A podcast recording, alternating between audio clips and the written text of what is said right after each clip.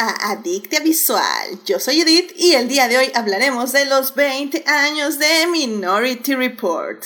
¿Cuándo se convirtió este podcast en podcast fan de Spielberg? Nunca lo sabré, pero ha pasado porque ustedes lo dijeron en las encuestas. Así que, ¿qué le vamos a hacer? Podcast de Spielberg, como este año ya van tres programas. En fin. Para discutir, fangirlear, analizar y llenarnos de feels está conmigo Héctor. Héctor, bienvenido al programa. Hola Edith, buenas noches. Este, muchas gracias por invitarme. Ya sabes que siempre es un gustazo estar aquí de vuelta en, en Adictia Spielberg. Eh, uno desaparece un par de dos meses, un par de meses, este, y luego después ya cambia el rubro del programa, pero está excelente. Spielberg es un gran director con cuarenta y tantos años de, de, filmografía, así que hay, hay, hay suficiente, hay suficiente este material para que Adicta a Spielberg nos dure, nos dure muchos años más.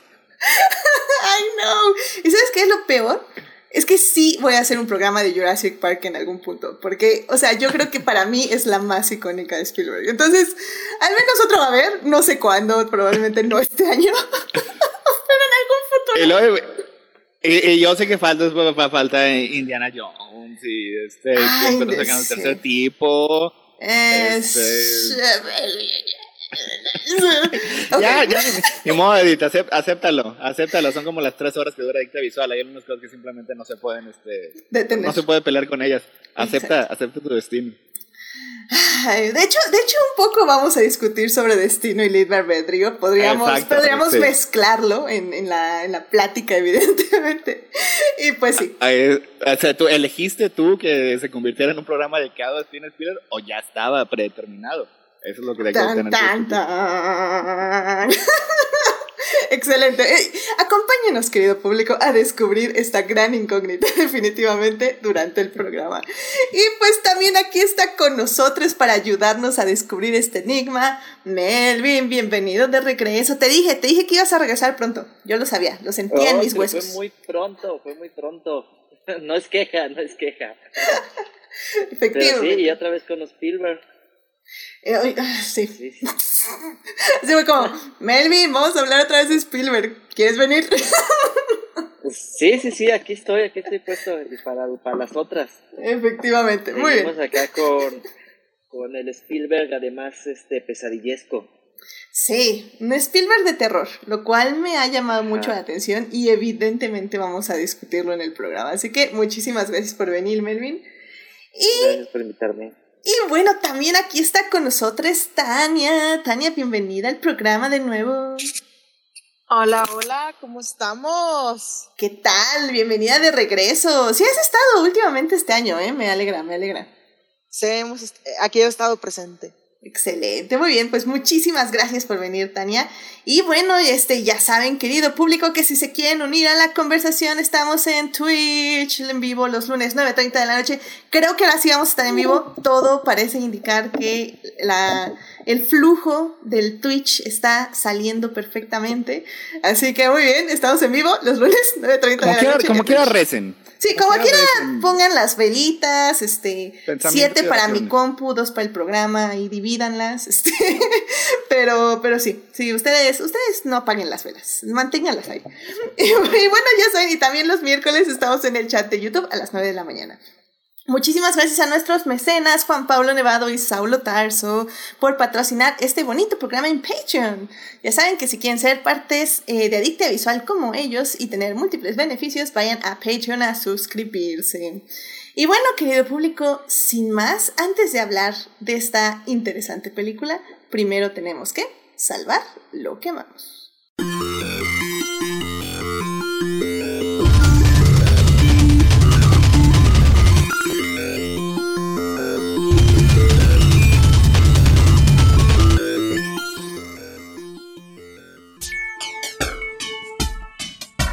Muy bien, pues ya estamos aquí para salvar lo que amamos. Héctor, ¿a ti qué te gustaría compartir con el público esta semana? Minority Report es, es mi película favorita de, de, Spielberg porque tiene dos cosas en particular que me agradan mucho. Una ya es este mi eh, reconocido gusto por la filmografía del señor Tom Cruise. Pero el otro es porque está basada en una historia del que es mi autor de ciencia ficción favorito, que es Philip K. Dick ese señor era, este, e, era una maravilla, o sea, durante 30 años, o sea, escribió unas historias bien complejas en las que trataba sobre, sobre la identidad humana, trataba sobre gobiernos autoritarios, realidades alternas, o sea, tocaba todos estos temas acá este, bien densos, eh, estaba lleno de, de, de, lógica y complejidad, que ha sido, ha sido, este, ha sido adaptado en varias ocasiones en el cine, algunas muy exitosas, algunas otras no tanto, pero en general este, la idea, la de cuestionar la, la realidad, cuestionar lo que otras personas te dicen, cuestionar este, lo que te dice el gobierno, lo que te dicen las autoridades, o sea, toda esa influencia que, que ha tenido Dick en, en, la ciencia ficción o en la literatura o en el cine en general, o sea, es, uh, ha sido este, fantástica. O sea, el señor escribió eh, varios eh, libros, novelas y muchas historias cortas. O sea, esta en particular está basada en lo que se llama, tiene el mismo nombre, Minority Report, que pueden encontrar en distintos este, recopilaciones. O sea, nada más chequen, vayan a su, a su librería este, Amazon este, y pongan ahí Philip K. Dick. O sea, él es el, el autor de, de, Android's Dream of Electric Sheep, que es la historia en la que se basó eh, Blade Runner, también este Total Recall, también tiene este, hace poco Amazon eh, adaptó una de sus series que era eh, The Man in the High Castle, también que lidiaba con, con líneas de tiempo alternas, con distintos futuros posibles, este, cómo estas se, se entrelazaban entre en, eh, una, una, una con otra. O sea, tiene, tiene este, una muy larga este, bibliografía y otras que no han sido este, nunca adaptadas. También este, Ubik es una también de sus novelas eh, más famosas. Pero te digo, o sea, pueden encontrarlo en su librería favorita, ya sea digital o ya sea este, en, en, en físico. O sea, no se, no se van a decepcionar. O sea, este, sí, yo generalmente los que más conozco es Asimov, este, Arthur C. Clarke y todo, pero así como que la, la, la, la santa trilogía, o sea, para mí siempre va a incluir este Dick, incluso, incluso por, por encima de, de los otros dos. Así que, eh, tiene mi más alta recomendación, así que si pueden darle una checada, aunque sea a sus, este, alguna de sus historias cortas. O sea, Minority Report está muy padre, es parecida a la película, o sea, sí es enteramente, o sea, está basada, o sea, la idea original. Hay ciertas cosas que, que sí, ciertos temas que sí la película logra transmitir fielmente, aunque las conclusiones no necesariamente sean las mismas, pero en general lo que es el etos, patos, vatos, gatos de, de Dick Minority Report es una de las, de las mejores adaptaciones que ha, que ha tenido ese señor. Así que, que vayan, no, no, no, vayan caminando, vayan corriendo a leer uh, al señor Philip K. Dick. Excelente, muy bien, pues ya saben, querido público, lean libros, este, y pues sí, lean ciencia ficción, porque la clásica también, ¿por qué no? Así que muchísimas gracias por esta recomendación, Héctor. Ah, también tiene muchas drogas, es, es otra cosa que tiene. tiene, tiene, mucho uso de drogas de, de, todos tipos, que es algo que también, de hecho, también la, la película también este, eh, trata, trata con Sí, sí, sí, sí. Sí, bueno, ya, ya, saben, adicta visual, no, este, no apoya el, consumo, sí, el consumo de drogas. Eh, al menos no bajo responsabilidad, supervisión y mucha conciencia sobre lo que están eh. De hecho, o sea, fue, fue, fue más este como, como aviso. O sea, no voy a hacer este que este, algún, algún padre. Sí, un trigger warning. Visual. Claro. Y, y, así va, va, a decir, este, ah, no, déjenme de hoy este, las historias de Flip dijo. Y luego, pues, va, va con Edith y le reclama, oye, ¿por qué, ¿por qué tu programa es de no que se la pasan bien high toda la noche? Y, high y, y siga, a lo mejor alcanzan dimensiones más altas, por eso ya mi hijo está volando. Vamos para que sepan. está bien, está bien. Es un trigger warning muy, este, muy válido. Así que ya saben, eh, lean a Philip K. Dick, pero este, trigger warning, drogas y ciencia ficción. y este, ¿cómo es? Lo, lo, opuesto a utopía es como apocalipsis. Este, distopia. Distopía, exactamente. Perfecto. Perfecto. Bueno, pues muchísimas gracias, Héctor, por traernos esto al programa. Melvin, ¿a ti qué te gustaría compartir con el público esta semana? Ay, no sé, siempre es lo más difícil de compartir en este programa. Melvin, yo lo hago todos los programas. lo hace todos los programas. Yo hacer, no, no, sí, por eh. eso es tu programa. Sí, o sea, es, es, es, mi cruz, es mi cruz. Es tu cruz, pues sí, pues sí, ¿quién te manda? La verdad sí. No sé, creo que ahorita este lo que traigo pues nada más es breve resumen de Celebration. Salieron ahí, creo que pues, salieron un par de trailers y es, digo, no, no, no he seguido tanto Star Wars y las series no me encantan tanto, pero me gusta siempre ver el Celebration porque es, es que, ay, no sé, como que el encuentro de fans, la emoción, ver cómo todos van a los paneles, a tomarse fotos y andaba, iban por ahí, todo, es como que, como que es una parte también. bonita. Hayden también andaba ahí. Hayden, sí, sí, sí, o sea, como que este año anduvieron muchos muchos que de este Harrison Ford andaba por ahí también. O sea, creo que se puso bueno este, este año el Celebration, ¿no? O sea, como en ese sentido de la convención en sí. ¿No? Y eso, pues no sé, como que siempre es muy bonito. Sí, creo que. El próximo año es en Londres. Ah, difícil ir, pero bueno. Sí, vi tu historia. Va a ser por allá. Ajá, dentro de un año. Sí, caray. Entonces, pues es siempre bonito, ¿no? Ver a toda la gente, ver cómo se reúnen, todos los que hacen cosplays de Mandalorian, todos los que son, son troopers, recrean ahí escenas, como que es algo muy bonito, ¿no? Que tiene Star Wars. Ya independientemente de las series y todo eso que, que se estrenó Obi-Wan Kenobi, también medio ahí uh. controversial por lo que he visto. este, pero bueno, la Celebration es el Celebration y está muy padre que siga que siga existiendo esto y creo que con tanto contenido que están sacando ahora, este, pues está creciendo un montón eso. Sí, te, te acompañan tus sentimientos este, encontrados. Eh, creo que sí, efectivamente, Celebration es muy bonito. Eh, sé que nuestra querida invitada Gina anduvo por allá y la verdad que qué bonitas sus fotos con Kelly Mary Tran y conociendo a todas y a actores y todo, o sea, se ve que se la pasó increíble. Um, Incluso yo llegué a sentir otra vez sentimientos por Star Wars, de ver a la gente que estaba allá y que se estaba encontrando y que estaban siendo muy felices.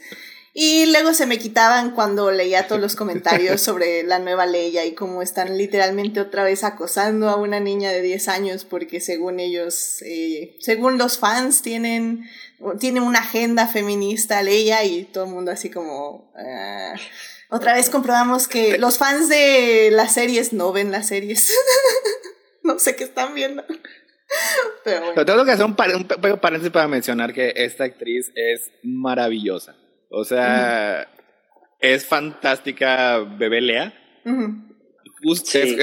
es, así, como que justo lo que uno imaginaría que es eh, eh, era, era, era Lea de pequeño, o sea, porque eh, tanto el personaje Lea como el de Padme tenían implícitos ciertas características por su juventud y por sus papeles dentro de las películas que, que tuvieron, que era obvio que desde niño, o sea, a los 10 años no podía estar, este, no sé, pues como Luke estaba jugando que estaba en una nave espacial, no, tenía que estar, tenía que ser picuda, tenía que ser, este, inteligente y, y capaz desde, de casi desde la cuna. No, y de hecho lo han, lo han resaltado, es que no estamos, o bueno, más bien los haters, aparte de misóginos y sexistas, o sea, no están tomando en cuenta también que, o sea, es realeza, o sea, también te educan diferente, no, no recibes una educación como cualquier niño de 10 años, o sea, ya desde los 3 años, 4, ya te están inculcando todo el asunto de todo, básicamente. Lo hemos visto, por ejemplo, en The Crown, ¿no?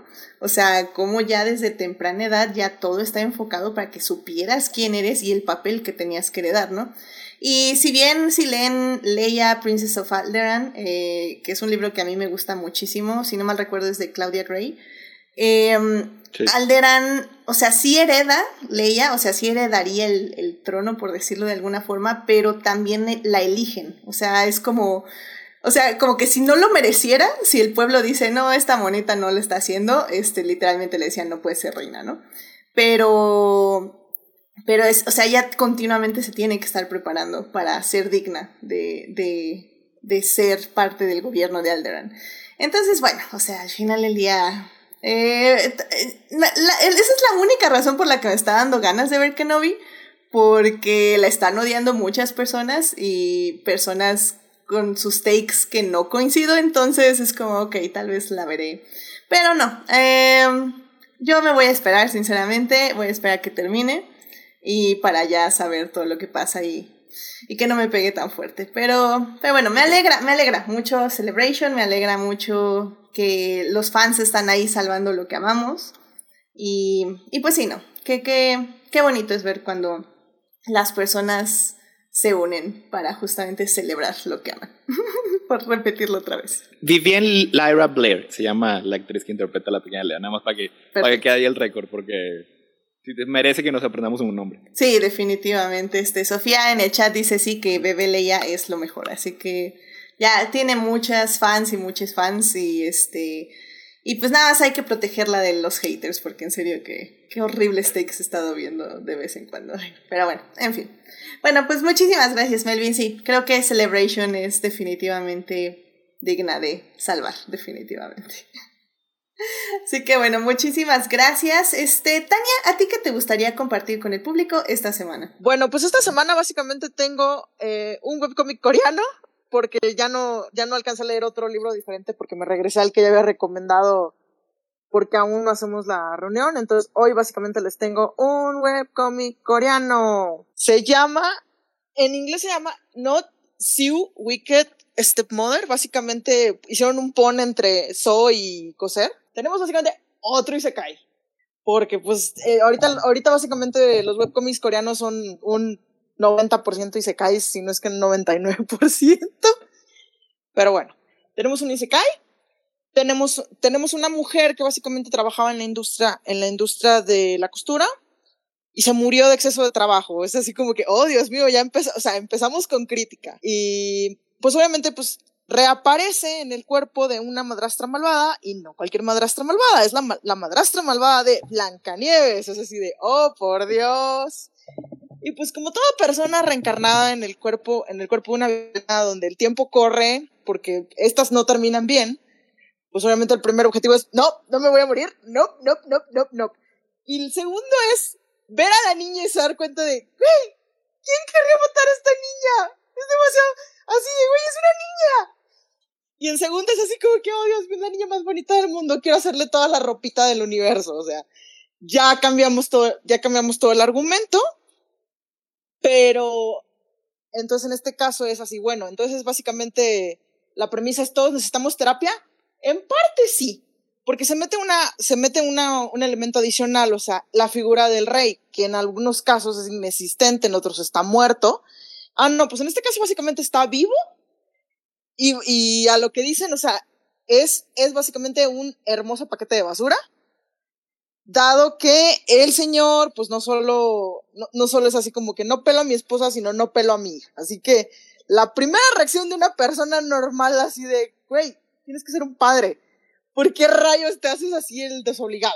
Entonces, pues, haz de cuenta, entre su plan de acción básicamente es decirle al rey, ¿sabes qué? No espero que seas un marido para mí, pero sí espero que seas un padre para tu hijo. Así de, porque es lo mínimo. Y entonces, obviamente, pues va cómo va a cambiar la historia a partir de que tenemos básicamente un elemento que quiere que, que esta niña tenga una familia de verdad, que sí quiere ser una madre para la niña y que pues entran un par de cuestiones porque pues obviamente hay, hay nobles queriendo que el rey se vuelva a casar porque no ha tenido más hijos y pues aparentemente el rey tiene otra cosa de que no solo es un padre ausente, sino que literalmente está traumatizado por algo, pero no nos han dicho qué, pero todas las apuestas están de que hay una cuestión de abuso ahí de por medio y que eso lo tiene, digamos, en el estado en que está.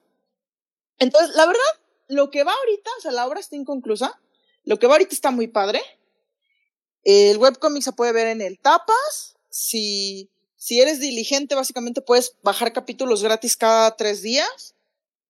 Y lo que va hasta ahorita está, está muy padre, está, está, el dibujo está muy bonito y está, está muy interesante. O sea, lo, chistoso es chistoso. Lo, oh Dios mío, ¿qué es esto? Es así como que está muy bien hecho. O sea, te va contando, ok, qué está pasando. Y, y pues, o sea, digo, es una premisa que hemos visto ya chorro mil veces en los SKs. O sea, ya tienen hasta, hasta tramas pero, o sea, lo que hace lo hace muy bien, incluso si no se si no se ha hecho antes. Y esa es mi recomendación de la semana. Muy bien, muy bien, suena muy interesante, Tania, muchísimas gracias. Entonces es el webcomic llamado Not You no. Wicked Stepmother. Ándale. ¿Sí lo dije bien? lo dijiste perfecto. De hecho, lo Excelente. dijiste Perfecto, va, va, va, pues entonces, este, de todas formas, ya saben, querido público, todas estas recomendaciones, salvando lo que amamos, voy a estarlas publicando ahí en las distintas redes en la semana, entonces ahí van a poder ver bien la portada y todo para que vayan y lean este webcomic. Muchísimas gracias, Tania, por tu, este, salvando lo que amamos. Y bueno, querido público, ya para cerrar la sección, eh, yo nada más rápidamente, porque tenemos otra seccioncita especial, pero bueno, no quería, pero como dice Melvin, ya, yo, yo sí me tengo que sacar salvando lo que vamos, a veces de la manga. no quería hacerlo, pero em, sí estoy muy feliz por Checo Pérez. Checo Pérez este fin de semana en la Fórmula 1 la Fórmula 1 en Mónaco, ganó el primer lugar de una carrera donde sinceramente Ferrari la, la regó, la regó con su estrategia y sí le quitó la victoria a Leclerc. Y, y si bien me alegra muchísimo escuchar el himno nacional mexicano en Mónaco tocado por tres instrumentos, que le salió bien, pero híjole, sí, no, el, himno nacional mexicano sí necesita más instrumentos, ¿eh? sinceramente. Y ahí es cuando descubres la complejidad, pero bueno. y me alegra mucho ver a Checo muy feliz y ver a todos los mexicanos ya amando la Fórmula 1, etc. A mí sí me gusta eso. Eh, la realidad es que también me da... me, da, me da tristeza por Checo por estar en un equipo tan feo como es Red Bull, eh, donde básicamente eh, Verstappen estuvo llorando toda la carrera de que no hacían que Checo eh, no ganara. y luego el papá de Verstappen eh, básicamente se quejó que Red Bull no le ayudara a Verstappen a ganar. Es decir, que básicamente hicieran que Checo, no sé, se metiera a pits y perdiera su primer lugar para que Verstappen quedara en segundo. Eh, porque Verstappen estaba en tercero. Y yo sé que esta sección es salvando lo que amamos, pero, pero es difícil, o sea, la verdad es que pobre Checo. Sinceramente, espero que está muy cerca de Verstappen en puntos. Espero que no le pongan tanto el pie eh, dentro de su propio equipo para que siga ganando. Evidentemente, siento que le va a faltar muchísimo ese apoyo dentro del equipo, así que denle, denle muchos abrazos a Checo, apláudanle todos sus logros porque realmente va a ser difícil.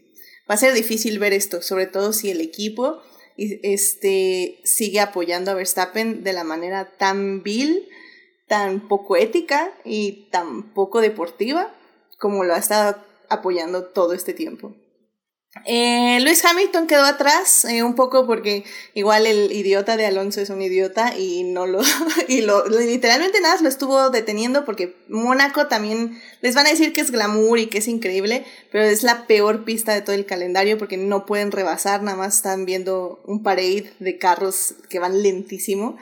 Y, y pues sí fue horrible la verdad toda la carrera estuvo entretenida porque estuvo lloviendo pero híjole, no, es una carrera fea, fea, fea, fea. Así que bueno, pues vamos a ver qué pasa con Luis Hamilton ya las siguientes carreras. Pero fue muy, muy feliz por Checo Pérez, muy feliz de haber escuchado el himno nacional mexicano por tercera vez en todos estos años. Y pues, ojalá, ojalá pueda seguir, perdón, seguirse abriendo camino en la Fórmula 1. Em, rápidamente, este, ya para concluir, este día, este último programa del mes de mayo, eh, tenemos nuestro Salvando lo que amamos de nuestros Patreons. Así que rápidamente les voy a leer lo que nos mandó Juan Paulo Nevado como su Salvando lo que amamos. Dice, hay películas que llegan para quedarse en el corazón de los espectadores, por su hechura, su guion y, las y los entrañables personajes que dieron vida a una historia llena de humanidad y con mensaje entrañable.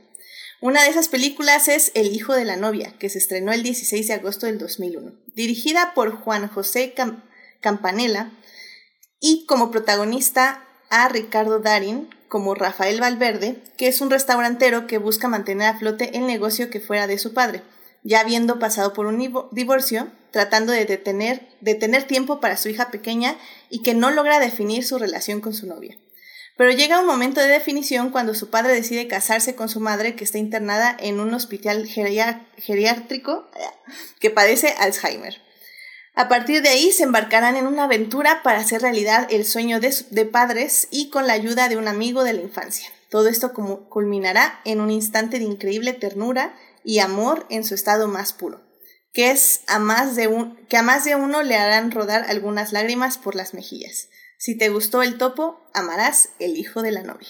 Ahí está la recomendación de Juan Pablo Nevado. Muchísimas gracias. Y Saulo Tarso también nos envía su Salvando lo que amamos y nos dice, hay muchas películas basadas en libros, pero películas que superen a la obra original son muy pocas. El secreto de sus ojos está basada en el libro de Eduardo Sancheri y dirigida por Juan José Campanella, que se alzó en este año con el premio Oscar a Mejor Película Extranjera. La premisa de la historia orbita sobre un crimen sucedido tiempo atrás y que el protagonista, Benjamín Esposito, Carlos Darín, ya en el ocaso de su carrera como secretario de juzgado, decide escribir una novela basada en un caso que lo impactó 25 años atrás. Así empieza una carrera de tintes policíacos para descubrir al culpable del crimen. La película no tiene empacho en hacer cambios de tiempo entre el presente y el pasado, con puntuales flashbacks para darle forma a una historia sórdida, trágica y desgarradora. La historia se va armando como un gigantesco rompecabezas que el espectador puede ir armando conforme el filme va proporcionando las piezas. Después de todos estos recursos, hay algunos giros en el guion, además de un twist desgarrador que no dejará indiferente a nadie, y al final ya podemos ver el cuadro completo de esta magistral obra.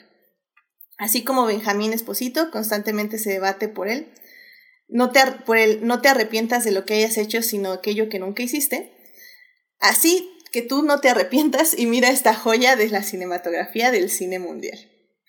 Excelente, pues es el secreto de sus ojos, que esa sí la vi, pero ya no me acuerdo.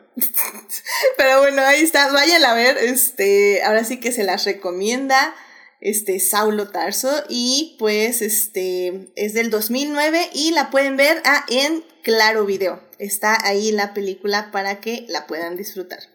Así que pues muchísimas, muchísimas gracias a los adictias que están aquí en el programa apoyando de forma activa y pues se les agradece muchísimo su apoyo de todo el corazón. Y bueno, pues ahora sí querido público, ya vámonos a hablar de el tema del día de hoy, porque sí, vamos a hablar de Spielberg de nuevo, así que vámonos a hablar de cine.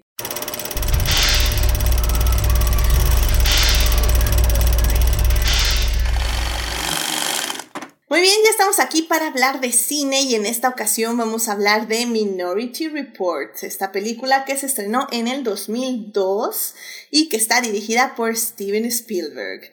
Asimismo, esta película es la primera vez que Tom Cruise trabaja con Spielberg y pues protagoniza esta cinta.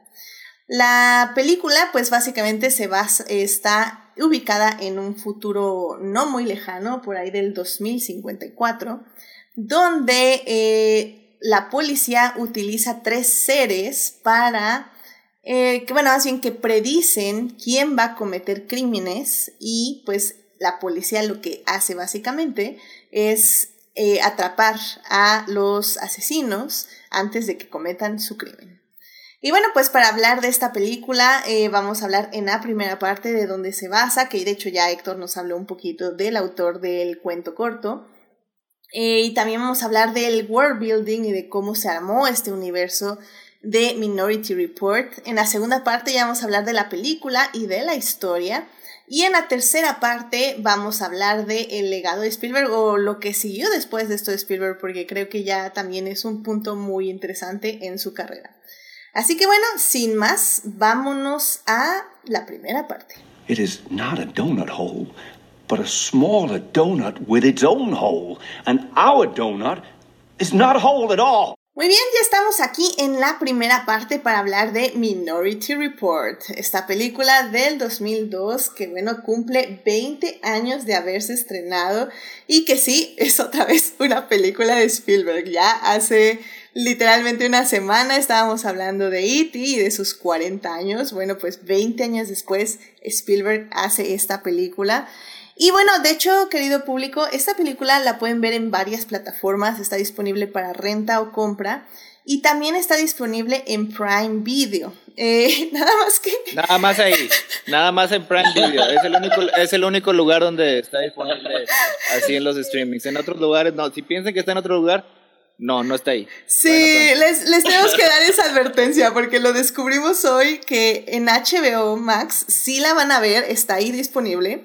pero no la vean ahí porque hay un corte como muy raro que, que están como señalados los cortes comerciales, además de que está mal el aspect ratio. O sea, se ve mal la película, básicamente. Oye, yo, la, puse porque la, puse en, la, aplicación de Apple TV, que, que te, busca dónde están y me salió un HBO Max, ya está bien, y pues bueno, le seguí ahí, confía en, en el iPhone, como siempre confío en el iPhone, Siri. Y luego la empiezo a ver y lo primero que veo, o sea, el aspect radio, o sea, esta yo creo que fue la primera película que Spielberg hizo en, en 239.1, dije, eso está mal. Así no es.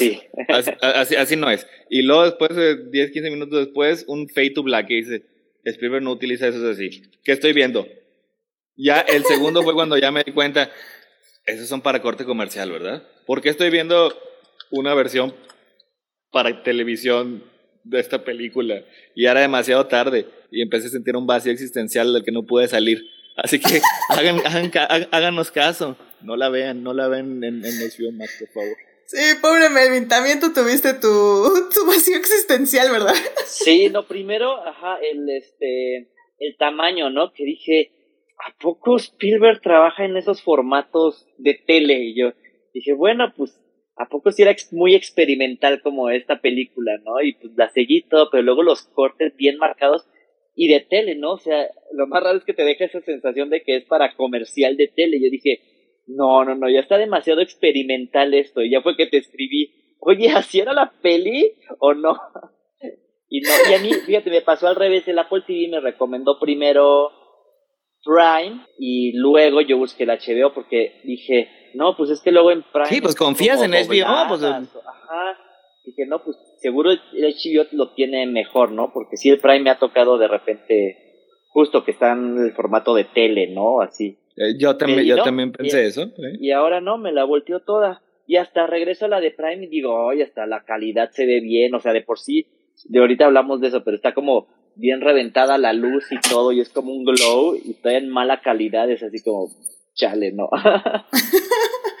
ya sé, y bien, en este caso yo sí prefiero Prime, porque HBO es muy este, muy caprichoso con mi internet, entonces me baja la calidad muy seguido de las películas, o sea, ya estoy viendo cada cinco minutos píxeles. Entonces Prime Video es muchísimo más estable para mí y por eso casi siempre lo elijo. Si no, yo creo que igual, ¿eh? Me tocaba con, con ustedes. Así que ya ven, pequeño público, no la vean en HBO Max. Huyan, de hecho, hasta Quiero que ya me instalen el nuevo Instagram para cambiar la portada y quitar el HBO de mi reseña, porque no, no, no. Esas cosas no se aprueban en Adicta Visual. Herejía, esas, mal. esas cosas, esas cosas no se hacen, no se hacen a una persona inocente como nosotros. Exacto. Exacto, es que sí, dudas de toda su, tu existencia. Cuando Melin me dijo, hay unos fates negros, dije, no. Yo también, yo también dudé los primeros cuatro o cinco. Yo dije, digo, hacía unos años que no lo había visto. Es posible que a lo mejor estaba utilizando unos Fade to, to Blacks aquí, pero ya después del cuatro o cinco dije, no, esto es para comerciales. Esto, esto, es para comerciales. O sea, esto no es un Fade to Black, esto es un corte comercial. Y como que. Terrible. Maldita la Chavos, yo, yo, los visualicé diciendo, You were the chosen one. Literal. Oye, es que confiaba, confiaba en HBO Max. No more, no more. Nos traicionó. Sí, de hecho, Saulo ahí en el chat está diciendo que es que el futuro es la TV abierta, por eso. HBO le está añadiendo otra capa a Minority Report. Nos lo está metiendo así poco a poquito para que cuando ya metan comerciales otra vez en todo, sea así como, ah, no, ya. Anda, le quiere meter comerciales en las películas. Probablemente, ¿eh? probablemente es eso. No lo dudaría, digo, Netflix ya, ya lo sugirió y me imagino que HBO ha de haber tomado. Me, me, van, a, me van a hacer llorar. Y lo metió debajo del tapete donde no lo vieran para que no le cayeran las piedras. Dijo, ¿quién va a ver una película de Spielberg de 20 años? Nadie. Este, vamos a meter aquí los cortes comerciales poquito a poco. qué feo. no, no, yo, digo que tenían todo el plan y cuando de repente le empezaron a tirar a Netflix, ¿de qué quieres meter comerciales? Y yo con cara de, métale bajo el tapete, nadie lo vio. Nadie lo vio. Así que eviten, eviten HBO Max, véanla en Prime Video o, como digo, está para alquilar y comprar en varias plataformas. O sea, está muy disponible la película, igual yo creo que todas las Spielberg, así que no hay pierde. Y bueno, pues este, pues ya para hablar en sí de la película, eh, como ya bien estaba diciendo Héctor, pues está basada en una historia corta eh, llamada del mismo nombre, básicamente Minority, The Minority Report de Philip K. Dick. Y pues eh, realmente está basada ligeramente en, esa, en ese cuento, ya que de hecho el guion tuvo varios tratamientos. Pero, este Héctor, pues no sé si quieras contarnos un poco de este proceso de Minority Report. Del el proceso de, de cómo se filmó la película. Sí. De, de cómo, o, de cómo era la historia original, de los cambios que tenía. Porque no, ah. no tiene no tiene demasiados. Bueno, lo que pasa es que para empezar es, es, es, una historia corta, pero, o sea, básicamente el, el, concepto está ahí establecido desde el principio. O sea, este, hay eh, tres, eh, eh, tres individuos que pueden predecir el futuro. Se crea, se establece este sistema de law enforcement en el que se detienen los crímenes antes de que ocurran.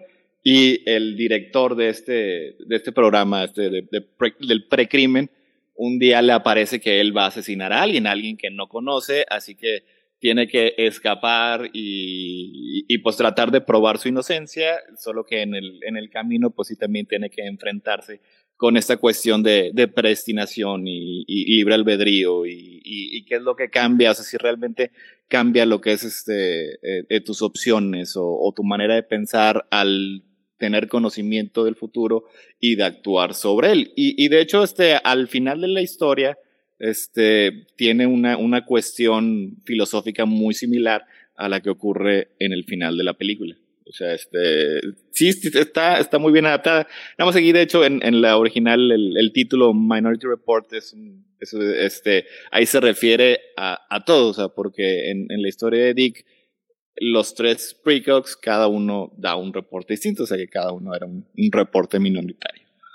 Y en, digo, bueno, sobre la, la filmación de, de, la película, esa realmente había iniciado hacía como este, unos 10 años antes, o sea, eh, se había pensado que fuera una secuela de Total Recall, de la, de la, original con, con eh, dirigida por eh, Paul Verhoeven con, con Arnold Schwarzenegger, este, que también está, está basada en, en, en, una historia de, de Philip K. Dick.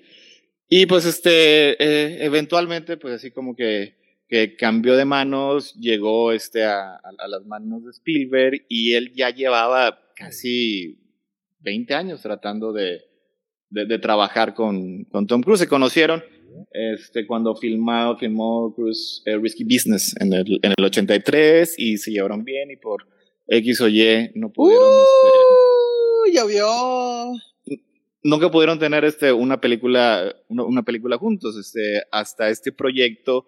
Y una vez que ya, ya este, se echó a andar como quiera, este, hubo problemas. O sea, porque originalmente la iba, este, la iba a dirigir Jean de Bond.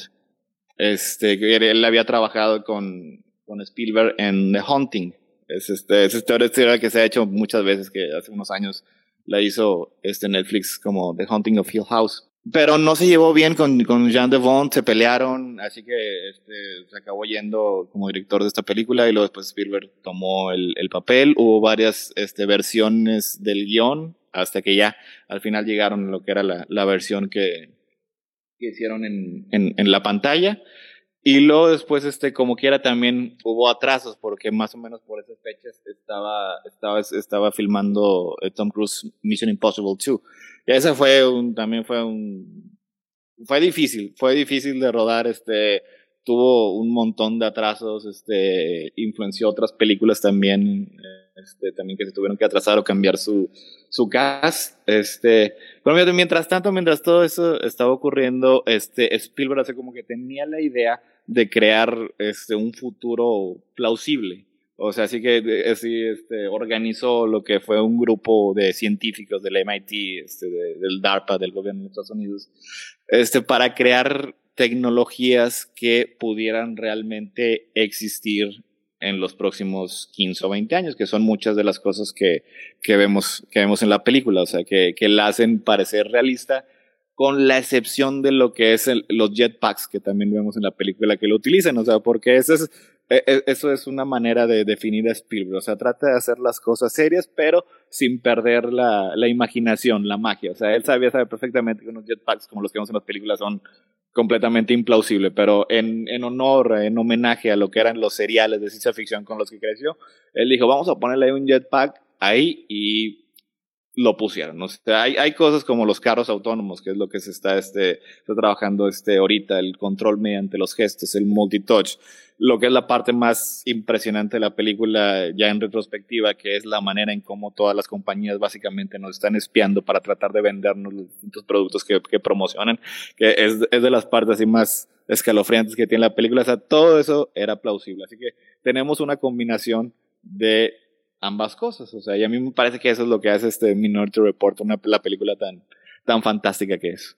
Completamente de acuerdo. O sea, sinceramente creo que a mí es lo que más me sorprendió viendo la película, o sea, el world building. Eh, lo bien que encaja, no solo con nuestra sociedad actual del 2022, ahora sí que 20 años después, o sea, sí te creo 100% que en 20 años vamos a tener eso o hasta un poquito más heavy, porque pues ya lo estamos viviendo en muchas formas y en muchas, este, en muchos niveles, por decirlo de alguna forma. Sinceramente, lo de los carros también es, son de las cosas que no me parecen plausibles, porque básicamente también sugieren como un rediseño de, de las carreteras y de pues, cómo nos movemos en, en estas cápsulas. Creo que eso es, es también lo más irrealista junto con los jetpacks. Pero la verdad es que todo lo demás me parece muy, muy bien realizado y sobre todo cómo nos introducen a este mundo. Creo que em, yo sé que, para quien haya leído mi reseña tal vez salió con, como, con mucho hate o no sé, no, tal vez no la lao ¿A qué la odiaste? no lo odié, que es justo lo que quiero decir. O sea, siento que cada vez que tengo, o sea, escribo la reseña, pero cuando tengo el podcast como que mi corazón se va ablandando Spielberg. Pero. O sea, pues es que nos invitas a nosotros. Empiezas, empiezas severa y acabas blandita. Eh, el, amor es infeccioso, es infeccioso. Yo, yo, siento que ya como que traes una idea de lo que recordabas que era Minority y cambia un poquito. Sí, como, como lo que la voy digiriendo, ¿no? ¿Será que, que comienzas básicamente con el ojo crítico primero y luego ya después de, ay, pero bueno, dado que sí me gustó la película, luego ya empiezas a emocionarte. Sí, así es como... Ah, a mí me dio miedo, ¿eh? Volverla a ver, porque, porque ya estaba en otros programas aquí donde hago algún rewatch y ya la peli no aguanta. Y dije, ¿y si una de mis pelis favoritas ya tampoco está chida? Y si a Edith no le gustó porque ya no aguanta la peli, eh, pero sí aguanta. No, esta sí pasó la prueba. Y tú, tú, por ejemplo, Melvin, ¿cómo sentiste justamente el ritmo de la película, en cómo va creando este mundo y cómo nos va introduciendo? Es que justo, tal vez sea porque ya traigo el rewatch de Spielberg, pero creo que este se siente como el que trae el mejor ritmo, ¿no? O sea, creo que todas las secuencias de acciones están bien puestas. Creo que es una de las pelis donde empieza así con un bang, ¿no? O sea, de repente te plantea todo y, y ahí entiendes que es como una peli de acción, aunque no completamente. Y bueno, el hecho de que esté Tom Cruise ahí también es como de, bueno, esto va como para algo accionoso, ¿no? Pero aún así... Esto va a ser fantástico. casi, casi, sí. pero sí, ¿no? Pero termina siendo como algo más thrilleresco, ¿no? Y entonces, o sea, para mí, a mí me funcionó el ritmo. Creo que aguanta también muy, muy bien el rewatch, ¿no? Como que hay ahí una especie como de twist que quiere meter entre que el malo es este es el bueno y el bueno es el malo. Y creí que no iba a funcionar tan bien pero creo que sí creo que hasta crece un poco más el personaje de Tom Cruise porque ya sabes que como que todo está manipulado desde el inicio entonces como que se vuelve un personaje un poco más trágico. Y, y creo que justo aguanta porque está muy bien hecha no o sea eh, la manera en que está, o sea, es como justo ciencia ficción, pero no tanto, ¿no? O sea, entonces, ahorita, ahorita como que justo está en el punto intermedio en que todavía no llegamos a toda esa tecnología, pero ya casi está todo, ¿no? No es como de estas pelis donde la tecnología o es demasiado, ¿no? Y ya sobrepasamos la fecha o, o ya es como 2020 y ya dijimos, no, nada de esto pasó, ¿no? Sino más bien la siento como de, ok, sí se siente como como bastante real, ¿no? O sea, todo, todo lo que, de hecho eso me sorprendió mucho.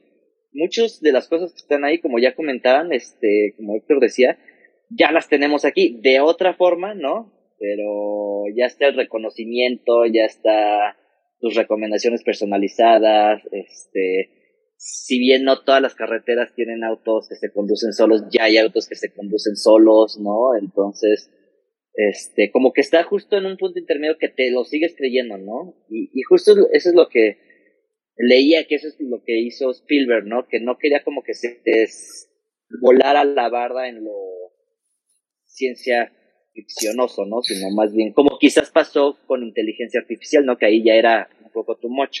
Aquí estamos como todavía en el en el límite en que decimos, va, para allá vamos y te lo crees, ¿no? O sea, es que la tecnología en, en, Minority Report, o sea, lo que tiene así de, de interesante es que si algún, a, lo mejor algunas de las cosas de, de, la forma son un poco imprácticas, o sea, como por ejemplo, eh, la película tiene un énfasis muy marcado en los ojos como la fuente de identidad de, de, de tu persona. Así que eso es esencial para lo, todo la, publicidad y la propaganda y todo eso. O sea, pero a lo mejor en la vida real es un poco impráctico que te escaneen la, la, retina en todas partes. Pero ahorita ya tenemos un dispositivo que no son nuestros ojos, pero lo tenemos en el bolsillo, que nos identifica y que hay sensores en los lugares que te lo identifican y que saben que eres tú y que saben cómo este cómo dirigirte la publicidad. Los Vimos el algoritmo de Facebook funcionar. Digo, a lo mejor los, los carros en sí, lo de las carreteras, eso es un poco, es, un poco también impráctico, o sea, pero así como que lo que quería ahí Spielberg mencionar, o sea, eran carros que se manejaban solos, que ya tenemos, y que no emitían este, contaminación, básicamente carros eléctricos que también tenemos. Las pantallas transparentes son increíblemente imprácticas, o sea, y no tienen sentido este, en la vida real, digo, ya se ha intentado alguna que otra vez, que es algo este, eh, muy, muy prevalente en la película, pero sin embargo la manera en la que interactúan, tal vez con, con los gestos, con, con eh, em, em, multitouch, todo eso son cosas que ya tenemos, o sea, y es lo que le da a la película una plausibilidad bastante impresionante, sobre todo ahorita, o sea, porque digo, si la vimos en el 2002, este, sí, pues todo eso se, se veía futurista y a lo mejor lo vamos a tener, a lo mejor no, pero ya en retrospectiva, ya 20 años después, cuando te das cuenta que tenemos básicamente todas esas tecnologías de una manera distinta, pero esencialmente que funcionan de la misma manera, es impresionante. Os digo, también tenemos este, también hay, hay un este, hay un papel que están leyendo el periódico que también se actualiza solo. Sí hay, eh, hay este hay materiales que, que se están este, este, investigando de esa manera, pero es básicamente lo que es un iPad. Estás leyendo el New York Times en el iPad y se está actualizando automáticamente. A lo mejor no es literal un papel que cambia de forma, pero el propósito y la función sigue siendo la misma. Sí, lo que me gusta de Spielberg en esta es que, o sea, justo todos esos elementos o sea, la manera en que los presenta, se van justificando de repente todo dentro de su propio universo, ¿no? O sea, si todo el mundo te reconoce con los ojos, entonces están estos doctores que te cambian los ojos, ¿no? Y ese tipo de cosas, ¿no? Si, si el noticiero es una hoja ahí digital que se va cambiando, pues sí hace sentido con las pantallas transparentes, ¿no? O sea, está padre que todo su ecosistema funciona y está súper justificado. Sí, eso, justamente es eso. O sea, creo que eso es lo que hace que el universo se sienta tan, eh, tan bien hecho y que sí te adentres súper bien en él, porque al final del día es como tú lo dices, Melvin, o sea, todo tiene sentido. O sea, y, y eso es lo que funciona. Y también tenemos justamente lo que mencionábamos en E.T. de este Spielberg que le gusta mucho el horror y que lo vemos mucho en sus películas de ciencia ficción y de acción donde básicamente también tenemos secuencias que, por ejemplo, yo diría, o sea, cuando Tom Cruise, spoilers de una película de hace 20 años, este, cuando Tom Cruise, el personaje, se tiene que cambiar los ojos para que justamente no lo identifiquen en la vida real, este, literalmente podíamos haber visto cómo entraba y salía y que le cambiaban los ojos y vámonos. Pero, ah, no, tenemos que ver cómo lo drogan, bueno, cómo lo ponen en una mesa, cómo le empiezan a abrir los ojos, luego cómo se recupera y luego cómo lo buscan y la tensión de que no, si se quita las vendas antes se va a quedar ciego, pero ya lo están persiguiendo las cositas estas. Oh my god. O sea, la verdad, la verdad. Que también existen, por cierto. Ah, sí, ya también se están haciendo, eso es loquísimo. Pero todo eso es lo que realmente hace esta una gran película, porque tal vez narrativamente no tiene tanta justificación, pero en el aspecto de ritmo, de cómo creas un mundo y cómo este mundo funciona, son cosas que tienen que pasar. Entonces, técnicamente, narrativamente, sí están justificadas, aunque no parezca, ¿no? Entonces, eso me parece interesante. Y, bueno, ahí también nomás sí quería mencionar, o sea, que todos los ojos, o sea, además de, del ritmo, sí me parece que tienen una razón de ser, o sea, porque ahí lo que están, lo que estaba haciendo este, eh, John Anderton es básicamente estaba eliminando la persona que era para poder infiltrarse en, en, la, en la estación de policía. O sea, básicamente le borran su ser. Es bastante terrorífico. O sea, la, la escena en la que eso ocurriría, eh, ocurría tenía que ser este, apropiadamente perturbadora. Sí, sí, estoy de acuerdo, sí es cierto. qué cosas, qué cosas. Lo que tiene así también mucho la película es que juega con, con un montón de cosas, o sea, porque pues, digo, puedes este, catalogarla al inicio, pues si hay un asesinato, tienes que encontrar al asesino, que el asesino es el, la misma persona que lo está encontrando, o, o X, pero es un, es un noir, es un noir, pero además también es un thriller y además también es una película de acción, o sea, lo que más me, me sorprendió de esta película que a lo mejor no lo recuerdo también, es que qué emocionante este, hace una secuencia de acción Spielberg. O sea, lo que es en la, en la fábrica de, automóviles o, cuando, lo, cuando está Tom Cruise saltando de, este, de, de, un carro a otro. ¿Qué dices? Pues a lo mejor Tom Cruise ha hecho cosas muchísimo más peligrosas en la vida real. En, en, en otras películas, pero como quiera, por la manera en la que Spielberg te lo cuenta, son bastante emocionantes, como quiera. Y también creo que era como el inicio de Tom Cruise, ¿no? O sea, todavía no estaba. Bueno, no, ya había hecho Misión Imposible 2. Ya iba en la 2. Ahí es cuando, ahí es cuando se avienta del acantilado. Era el primer así como, wow, se aventó del acantilado. Mm, ok, ok. O sea, ya, ya empezaba sus pininos. de aventarse de acantilados. Muy bien, pues a ver, justamente en el chat nos están diciendo, eh, Saulo Tarso dice que ya quiere su caja de cereal con animación incluida. Eh, no sé, no sé, no me encanta, eh, pero ok, eh, si funciona, funciona, está muy bien. Em, Marsalis dice que muy interesante el comentario de Héctor, que la, que, de Héctor, que la revolución tecnológica en la actualidad. Saulo dice que faltaron más aliens para hacer película de Spielberg. Bueno, es que ya justamente ya se estaba alejando de los aliens, había, acababa de hacer la de inteligencia artificial, que no son aliens, pero sí son aliens al final. Entonces, este, digamos que ya quería algo más, este, tranquilo, por decirlo de alguna otra forma. Eh, Sofía nos pregunta, ¿Tom Cruise ya empezaba a hacer sus escenas de acción en la película o todavía no? Pues justamente es lo que estábamos comentando ahorita, que ya sí corre mucho, sí salta, sí se salva de varias máquinas que quieren matarlo. Pero definitivamente en esta peli no salta de alcantilados, pero sí, o sea, ya es un Tom Cruise que ya está en forma para empezar a hacer este, más, más escenas de acción más arriesgadas. Como decimos, ya había hecho Misión Imposible 1 y Misión Imposible 2, entonces ya, ya, ya lo teníamos ahí en acantilados, definitivamente. Y dice Sofía también que se acuerda que cuando la vio se impresionó por la tecnología y que no se imaginaba eso en el futuro y pues que ahorita que tenemos esta tecnología pues está increíble.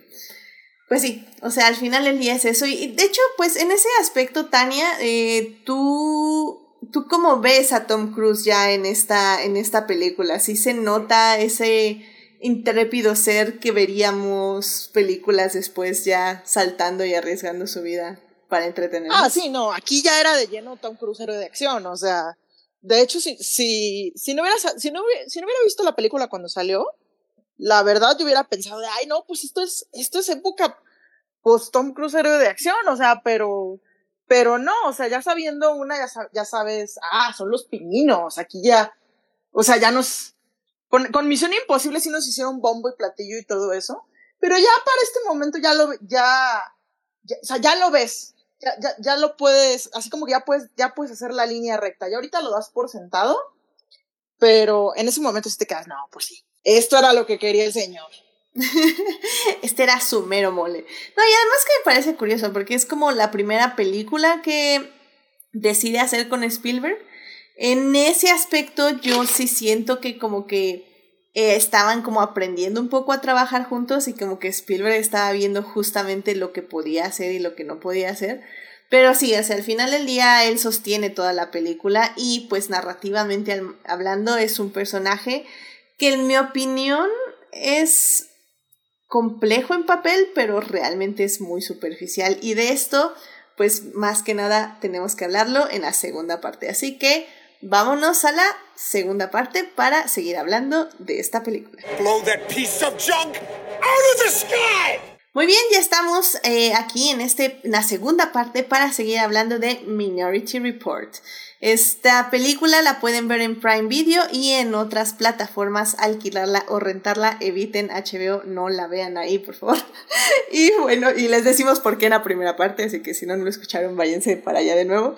Em, y bueno, pues justamente en la primera parte hablamos mucho del mundo que se crea en esta película, eh, cómo se expresa en la tecnología y cómo Spielberg nos sumerge en este ritmo y en este en este género entre de acción y thriller, que de hecho también eh, cinematográficamente es interesante porque creo que ya lo decías tú, Melvin, en el programa pasado, que Spielberg, sobre todo en esta primera etapa, vamos a decir, en los primeros 20 años, tiene como este filtro como de sueño, ¿no? Que es así como un poquito como con lechoso, por decirlo de alguna forma que me parece muy interesante, ¿no? Que también lo conserva. Creo que de hecho lo enfatiza más en esta película, ¿no? Sí, sí, y de hecho un poco la justificación que buscaron es como de, bueno, este es un noir futurista, entonces vamos a quitarle todos los colores y que sea casi un blanco y negro, ¿no? O sea, hay colores y es muy, muy como azul, ¿no? Pero no hay colores vivos en ninguna parte. Más que en la alberca, en el flashback entonces, lo cual me parece interesante porque de hecho, además esa es una escena donde no vemos casi nada de tecnología nueva. Entonces, para mí esa es como la entrada, de repente perdió al hijo y se volvió como todo este, toda esta pesadilla, ¿no? Donde este, resuelve crímenes y están contra él y toda la tecnología está contra los humanos. O sea, está, está, pensado también, ¿no? Pero sí siento que este es como, o sea, justo agarró su estilo y lo, o sea, como que queda aquí, ¿no? Como que ya, es que no sé cómo decirlo, lo perfeccionó tal vez. Sí, sí, sí. Este, se siente ya como, ya como, como muy a propósito. Muy a propósito y como dices, muy enfatizado, porque digo, yo no me acuerdo de inteligencia artificial y sinceramente es de las películas que no voy a volver a ver en mi vida porque me traumatizó.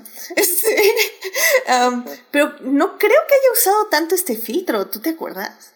No, yo siento que más bien ahí como que exagero. Mm. Yo, lo recuerdo que lo exagero, pero no. Está ahí, pero creo que todavía no terminaba de cuajar bien. O sea, como que no quedaba tan bien ahí. No, inteligencia artificial le gustaba luego usar rojos, o sea, digo, a la hora de llegar a la ciudad, a la ciudad ah, neón usaba rojos. Sí usaba colores, los usaba estratégicamente, pero como que usaba más colores. Aquí, aquí haz de cuenta, se ve como que más muteado. O sea, ya, ya al final como que tenemos un poco de color, pero pues es la cuestión de ya es el final, o sea. Es, que, es, lo que quería preguntar porque yo no he visto inteligencia artificial. ¿Nunca la has visto? I'm sorry, pero... Oh my God. ¿Te da miedo? No, pero es, Spielberg y Kubrick es como si me dan un sándwich de, de, de, jalea de fresa y huevo cocido. Como que no son dos sabores que me gustan mucho. Ay, mira, yo, yo, sé, que dije que nunca la voy a volver a ver, pero vela.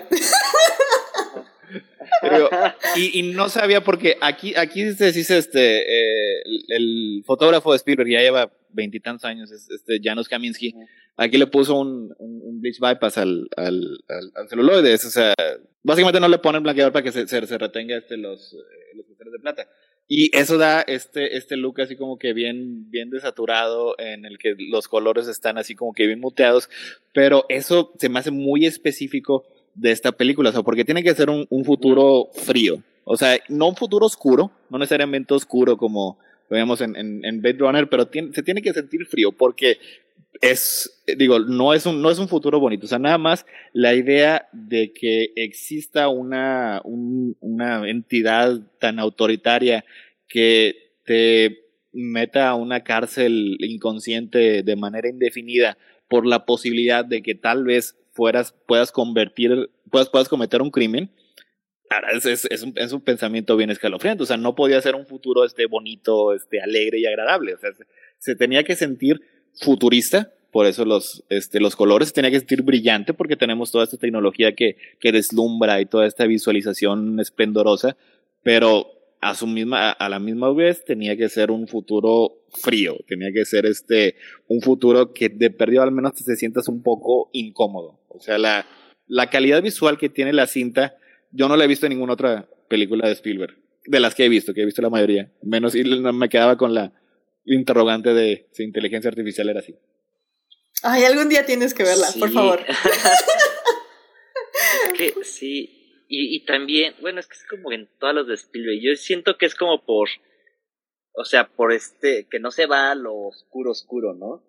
Y justo si comparamos como Blade Runner y este es como medio el mismo universo, digo, vienen del mismo autor, pero aquí yo siento que Spielberg siempre quiere rescatar como esta parte de que, aunque esté todo pesadillesco, siempre puedes despertar, ¿no? Siempre hayas la manera de despertar. Y aquí es como, bueno, hasta que derrocan a este esta entidad que invade los pensamientos de las personas antes de que maten y eso es como hasta que se muere eso, eh, no me acuerdo cómo se llama, el cybercrime o eso, y es como, ay, bueno, ya de esta Ajá, el pre-crime, ya despiertas de la pesadilla, ¿no? ¿Y saben qué? ya como que se quita el velo raro. Ajá. No, y no lo había pensado de esa forma, porque al final del día uno diría, bueno, pues es que en un mundo donde nadie puede cometer crímenes, pues sería más bonito, ¿no? Porque efectivamente sabes que nadie te va a matar en una esquina. Eh, pero al mismo tiempo, creo que esa idea de que, bueno, pero si ni siquiera yo sé si voy a cometer un crimen y de pronto llegan y me arrestan, cuando realmente no hice nada, es así como, pues una idea de que sí, tal vez la gente no va a estar o sea, va a tener tal vez ese miedo constante, ¿no? De que, bueno, es que no sé cuándo vienen por mí, por algo que probablemente les dijo alguien que tal vez haré, pero que realmente tal vez no voy a hacer. Entonces, sí, es, es algo complicado, definitivamente. Sí, que es como e, el otro tema, o sea, como que el tema principal es, bueno, si, como esto del destino y si estás predestinado a cometer ciertas cosas, pero también como que otro tema principal es lo de la invasión, ¿no? De justo eso de que todo, o sea, a través de tus ojos sabes quién eres y todos los anuncios están dirigidos hacia ti, o sea, y estás constante. lo de las arañitas es como estar observado todo el tiempo. Y esto de los precogs, este, es que te invaden la mente, ¿no? Entonces ya no hay ningún lugar seguro. No, imagínate, o sea, esas arañitas con, por ejemplo, ice, ¿no? O sea, literalmente, en cuanto ves las arañitas, pues ya valiste, o sea, no, no hay manera que no te arresten, no hay manera en que te puedas esconder, al menos de que, como dice Héctor, ¿no? Te quites una parte muy importante de tu identidad y de tu ser, como son los ojos. Y, y tal vez una de dos, o no tengas ojos, o tengas a alguien más como tú que, que tú ya seas alguien más en los ojos de pues, la sociedad, por decirlo de alguna forma. Y por ejemplo es lo que le dice el, el, el que le vende la, su sustancia prohibida casi al inicio de la película. O sea, este, el, en la tierra del tuerto, el, en la tierra de los ciegos, la persona de un solo ojo es, es rey. Y, y por ejemplo, y ese, ese vendedor de drogas estaba completamente así como que en las afueras de la sociedad. O sea, no, no, ¿Y cómo lo ejemplificaba? Porque él no tenía ojos. Él no tenía una manera de que la sociedad este, lo identificara como parte de sí mismo. Sí, de hecho, el, el crimen que se comete contra la madre de uno de los precorks es este. El, el, el, asesino, dicen, es que nunca lo identificamos porque no eran sus ojos. Entonces, realmente, si bien tenemos un cuerpo aquí, en esta cárcel, realmente no sabemos quién es.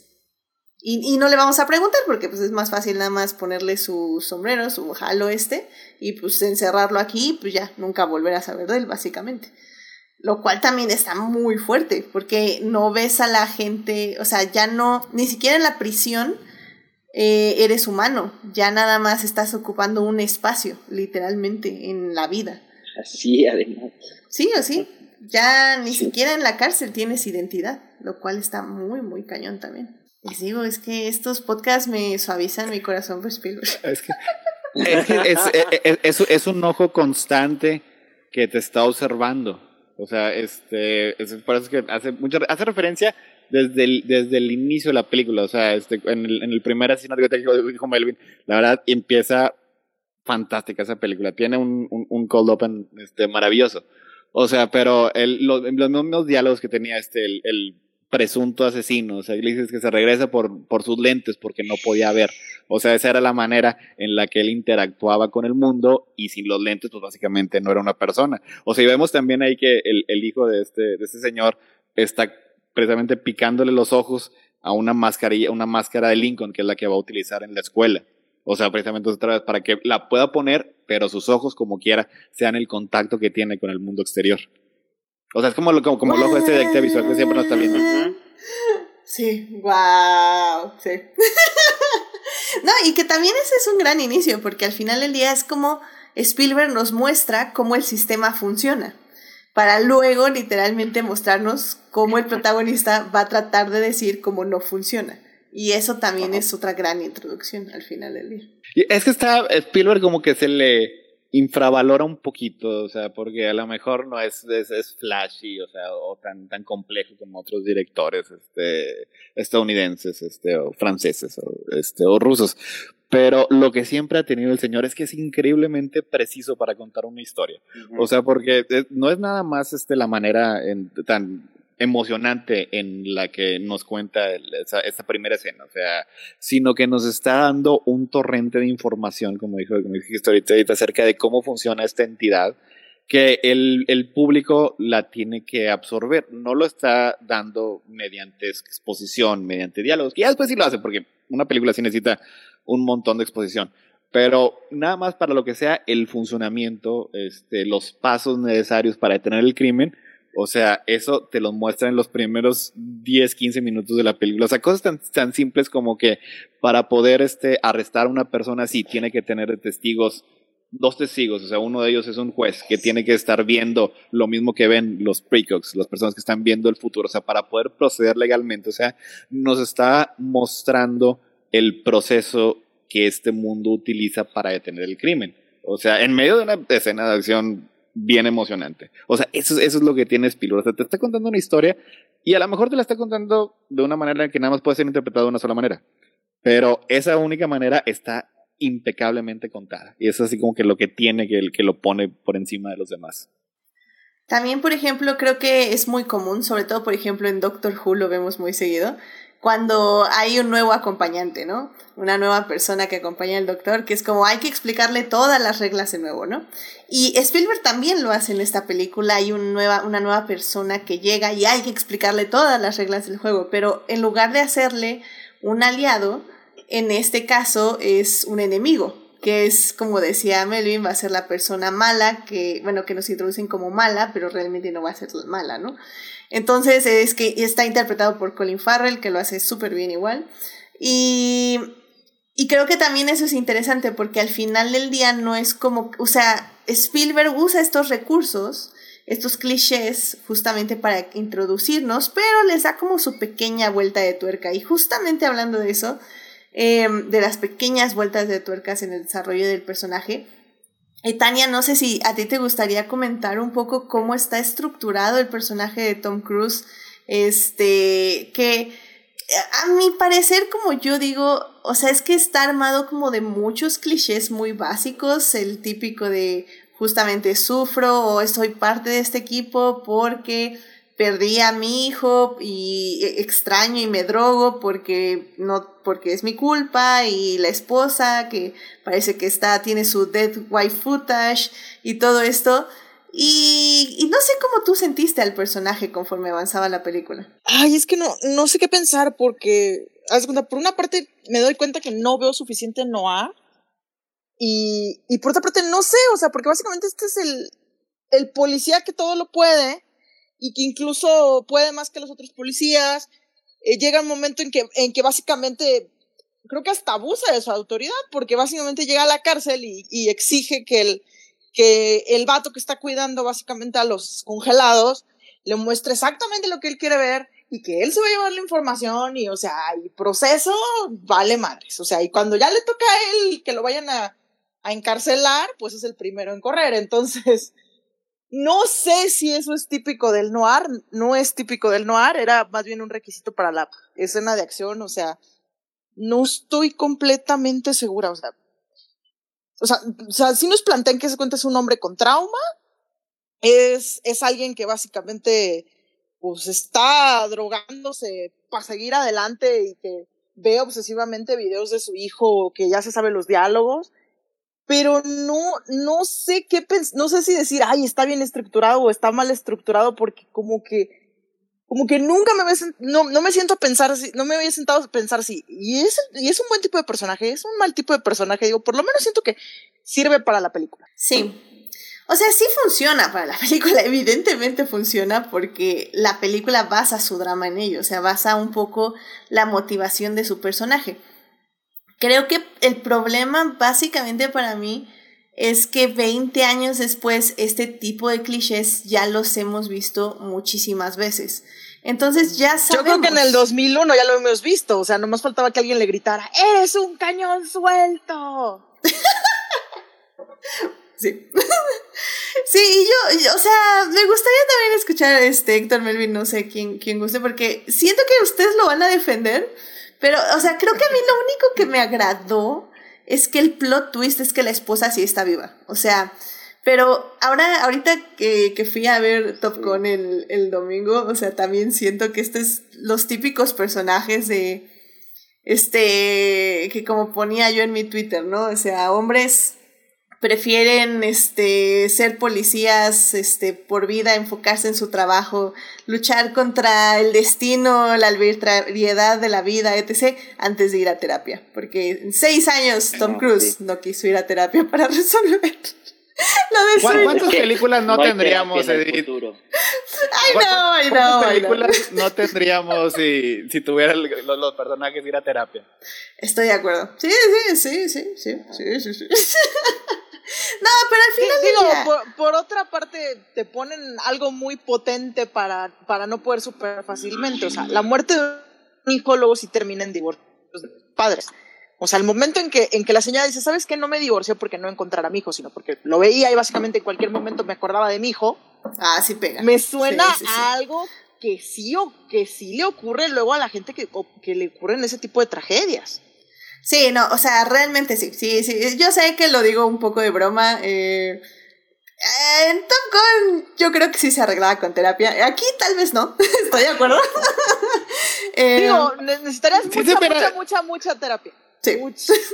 sí, podrías, o sea, sí, sí, sí podría este, ayudar la, la, la terapia, este, obviamente, pero, pues digo, para la película a mí es que, que, te ofrece lo que, lo que necesita como, como protagonista. O sea, sí logra darle cierta dimensión al personaje, te da una idea de lo que son sus motivaciones, te da una idea de su, este, de su, de su lucha interior, de lo que estaba pasando, de por qué hacía lo que hacía antes de que tuviera que, este, que involucrarse en esta situación. O sea, y también porque la película también lo ponía en una situación específica en la que tenía que actuar debido a lo que le había ocurrido en el pasado. O sea, y también este eh, Tom Cruise, digo, este es suficiente buen actor como para al menos que nos haga sentir empatía. Yo creo que eso es, eso es por lo que, lo que funciona. O sea, es, es, es Tom Cruise, o sea, sí es un buen actor y, y Spielberg es maravilloso, o sea, para...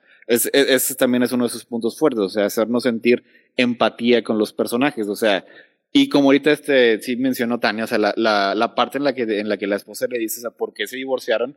O sea, tiene, tiene sentido. O sea, era algo que ella no podía soportar y por parte de él realmente nunca pudo superar, o sea, porque él quería seguir con su esposa, o sea, quería ver, la, veía este, constantemente, no nada más era su hijo este, que había fallecido, sino también que había perdido a su esposo. O sea, y ya llega un punto en el que él estaba completamente sumergido en su trabajo, o sea, veía en la manera en la que vivía, o sea, su, su, este, su departamento, sí, muy bonito, en, en, en, un edificio este, muy padre, pero todo sucio, toda la comida ahí tirada, nada más tenía ahí sus drogas por todas partes, y una vez que ya regresaba del trabajo, lo único que tenía ahí de su existencia era ver videos del pasado, o sea, seguía, se seguía aferrando al pasado.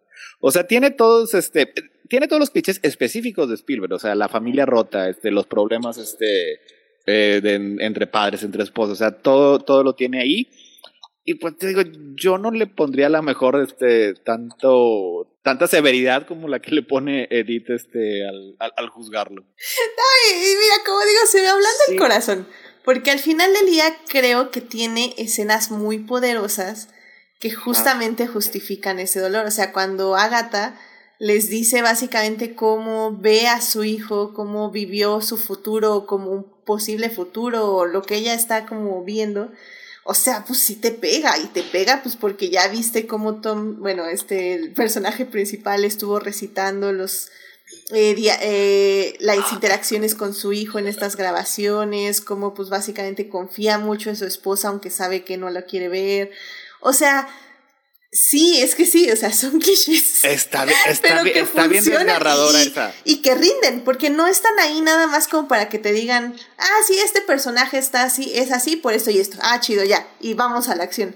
No, o sea, son, son clichés que, que sí te funcionan porque van construyendo emociones que al final también entregan. Entonces, es imposible no, no sentir algo cuando Agatha les está diciendo todo eso en su casa. Es como, qué bonito.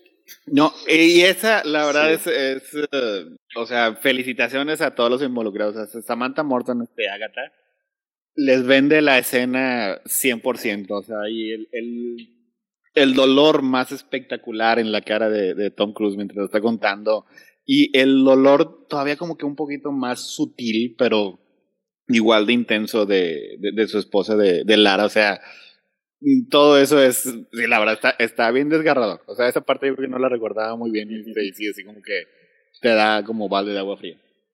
Qué bien pudo, me marcó mucho nada más, cuando la vi. Sí, sí, o sea, como que es, es lo que, lo, una de las cosas que más resalta. Y Spielberg pudo haberse enfocado nada más este, en la acción. De hecho, es muy bueno también en la acción. Digo, Indiana Jones no es un personaje este, particularmente complejo y, entre más lo piensas es peor. Pero la acción está, está, el ritmo de la película este, es muy bueno. Y aquí sí, ya el Spielberg un poquito más maduro, sí ya trataba de encontrar un balance entre la caracterización, entre los personajes, que es es para lo que, de hecho, una gran parte de su filmografía, sobre todo la actual, ya se dedica 100%, y también con la parte de, de la acción, de entretener a la audiencia y emocionarlas, y que se suba a la montaña rusa con él y que lo disfruten. O sea, yo creo que es lo que, se me que es de las películas que logra encontrar un mejor balance entre ambas cosas. Podría depender un poquito porque es noir. adelante, adelante. Justo, yo ahorita que el el Watch no lo tenía muy, o sea, no lo tenía muy en mi cabeza que era noir, ¿no? Y de hecho, hasta ahorita que lo vi dije, ah, esto sí puede ser bastante noir, ¿no? Pero, pero es, o sea, yo, yo lo definiría como neo-noir fantasy. o sea, mezcla ahí, tiene bien marcada la fantasía en, en este mundo noir. Y digo, aparte de la iluminación y creo que encuadres y todo eso, pues tiene los elementos de esta dualidad de la ciudad, ¿no? Que pasa como de, de los edificios gubernamentales bonitos, modernos y todo, y luego se mete mucho en el underground. Que, que es mucha, eso me gustó mucho, no, siento que le dio un poquito de miedo a Spielberg como meterse mucho ahí, porque pues tenemos un personaje que conoce todo ese mundo underground, o sea, conoce al dealer, conoce, es súper amigo del doctor que le hace la cirugía, ¿no? Y pues por la misma carisma de Tom Cruise es como de, ah, bueno, es el bueno, ¿no? Pero, pero si hubiéramos quitado a Tom Cruise y puesto a alguien no tan reconocido, creo que pudo, haber habitado eso, esa dualidad mejor. Y, y algo que me gusta mucho, justo, bueno, algo más bien muy característico de Noir es que los, sus protagonistas, si no todas las veces, la mayoría de las veces están destinados a un final trágico. Y, y aquí, o sea, toda la, toda la premisa de la peli está construida en que él va a cometer un asesinato y lo van a, a arrestar, o sea, es como de, está destinado a fracasar, no a fuerza. Solo que lo que me encantó aquí es que justo toda esa justificación, todo ese elemento del noir, aquí está súper justificado porque es como de, bueno, pero te estás predestinado a eso porque ese es el mundo en el que vivimos, ¿no? es como muy obvio, muy como que, ah, bueno, este es el elemento sea, como que todos los elementos están muy puestos, pero justo supo dónde ponerlos, ¿no? O sea, como que respetar todo eso. Mencionar justo esta parte que ya se vuelve como fantasía de Spielberg, que, o sea, me encanta cómo presenta este momento en el que Tom Cruise pierde al hijo porque es muy como rápido y real, es, y se vuelve muy crudo, ¿no? Porque es nada más de, o sea, es una alberca donde hay muchos ojos, y a pesar de eso, nadie ve eso, nadie ve que desaparece el niño, ¿no? Y, y es como demasiado, es como tan rápido, tan, ¿cómo pudo haber sucedido? Que a mí se me hace como que ahí juega con este elemento medio de fantasía de, es muy, o sea, la manera en que sucedió fue muy improbable, pero eso detonó que entrara en todo este mundo, ¿no? Tom Cruise. La verdad, o sea, creo que ya que vi la película y justo cuando vi esa escena, me acuerdo, o sea, me acordé que sí, eh, no sé si instauró un miedo en mí,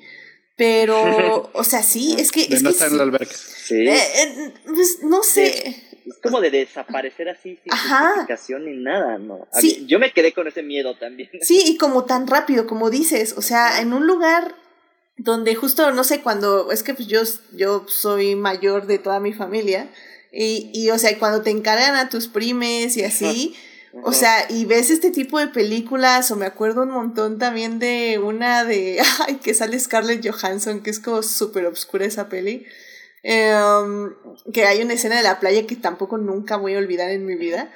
Eh, y, y son esos miedos que, que yo creo que deben tener to- eh, todos los padres de familia, por ejemplo, madres Ajá. de familia.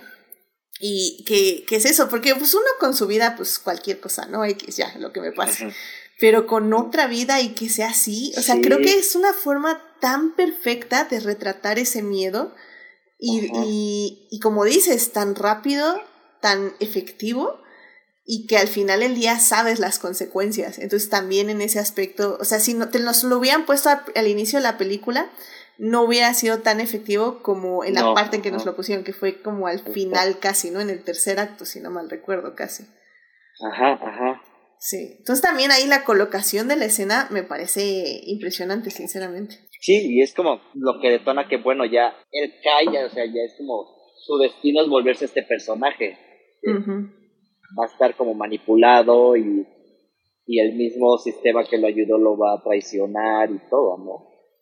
Sí, y es que justamente nada más para resaltar, eh, o sea, eh, esta película tuvo como diferentes finales también, o sea, en el libro, por lo que entiendo, este, el personaje principal sí comete el asesinato, pero como voluntariamente, como para que el pre-crime siga existiendo. Entonces, al final en el libro, eh, todo este sistema perdura gracias al, pro- al protagonista. En el primer guion eh, parece ser como que quedaba incierto de si, eh, si pre-crime seguía o no seguía, pero Anderson al final del día sí mataba, pero un poco como porque pasó. y, me gusta que en esta tercera versión, que es la final, por decirlo de alguna forma, de la película, em, sí está lo que decías, ¿no? Este, este dilema sobre la el free will, sobre la, la ¿cómo se llama? ¿Cómo se dice? Libre albedrío. El libre albedrío, efectivamente. El libre albedrío y si, y si nosotros podemos, nosotros podemos decidir ante una situación que ya conocemos, ¿no? Como lo hace este, ahora sí que el protagonista. En este caso, primero para decide no matar a, eh, a su víctima, aunque al final sí lo hace, pero ya no con la intención que tenía que hacerlo, y eso es súper definitorio para todo lo que sigue al final del día. Y, y, creo que me gusta más esta versión de Spielberg porque sí pone estas situaciones más complejas. O sea, finalmente el villano, eh, nuestro, pues ahora sí que el villano de la película, al finalmente también decide eh, que se termine todo porque justamente ya que sabe el futuro, ya que sabe que todo eh, cambió o que ya no nada le va a salir a como él quería, toma otra decisión diferente. Entonces ya no es el destino, sino también el libre albedrío, ¿no? Lo que involucra. Y que sí nos da todas esas preguntas, ¿no? Que al final del día, si supiéramos ya lo que va a pasar, ¿lo haríamos igual o no lo haríamos? Y ya sería como nuestra decisión. Y en ese aspecto la peli también me parece muy interesante, ¿no? O sea, sí tiene esta propuesta también ahí abajito de... Es que lo que decíamos en el programa anterior, maldita sea Spielberg, que parece superficial, pero no lo es. pues, ¿qué les parece si ya con esto nos vamos a la tercera parte? Eh, ya un poquito para hablar justamente del legado de Spielberg y como dar los puntos eh, claves y ya nuestras conclusiones también de esta película. Bueno, nada más antes los quiero deprimir tantito, porque este... Adelante, por favor, deprímenos. Que Spielberg no deprime, pero está bien, tú deprimes. No, es, es que es, es, ese punto, o sea, el final de esta película es un final maravilloso, o sea, este, se logra desmantelar eh, Precrime, que la verdad era un, un, un, sistema este, de policía bastante autoritario, este, John Anderton eh, limpia este, su vida de las drogas, se recupera completamente, regresa con su esposa, a quien seguía amando con todo el corazón, y ya están incluso este, esperando este otro hijo. De hecho, la esposa es instrumental en su liberación, o sea, ella literalmente la que descubre que, que su mentor, este, Lamar Burgess, era el que estaba detrás de todo, así que ella decide ir al lugar de donde estaba el al centro de contención donde estaba guardado este y apunta pistola y con su mismo ojo que se había sacado entra ahí y lo saca y logran hacer este un plan para, para mostrarle, para precisamente para mostrar lo que, lo que estaba diciendo Edith, que es el, el, el dilema este que se encuentra, es, es, el mismo tanto este, en, en, la película este, como en el libro, solo que aquí en la película se lo ponen a, a, a Lamar Burgess, al villano, y, y, y, le dan otra salida, o sea, que es el, el concepto y la posible falla inherente en, en pre-crime, o sea, entonces, este, si me matas, entonces, este, si decides matarme, vas a ir a la cárcel, pero eso significa que pre-crime es correcto -huh. y que debe y que debe continuar. Si decides no matarme, entonces no vas a ir a la cárcel, pero todo lo que has construido en tu vida se va a caer, porque eso significa que el futuro no está escrito. Y en uh -huh. el villano, pues sí decide ir por la parte de, de, del libre albedrío y quitarse la vida él mismo y lo que significa, este, cómo cambias el futuro a, al saber, este, al, al, al, al, tener tu conocimiento de él, es una paradoja de predestinación, o sea, al saber el futuro, tú mismo lo efectúas, que es lo que hace todo el, el, personaje de Tom Cruise. Pero, o sea, en general es un final maravilloso, es un final hermoso uh -huh. de Spielberg, los tres precogs ya se van a su cabañita donde están felices. Pero, ¿qué tal si todo eso es lo que está soñando John Anderton mientras está en contención durante toda la eternidad?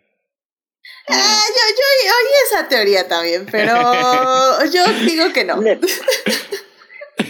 No, o sea, yo digo que no, pero sí. Esto no es Inception. No es un sueño, es que él juega con todo el sueño y no es obvio.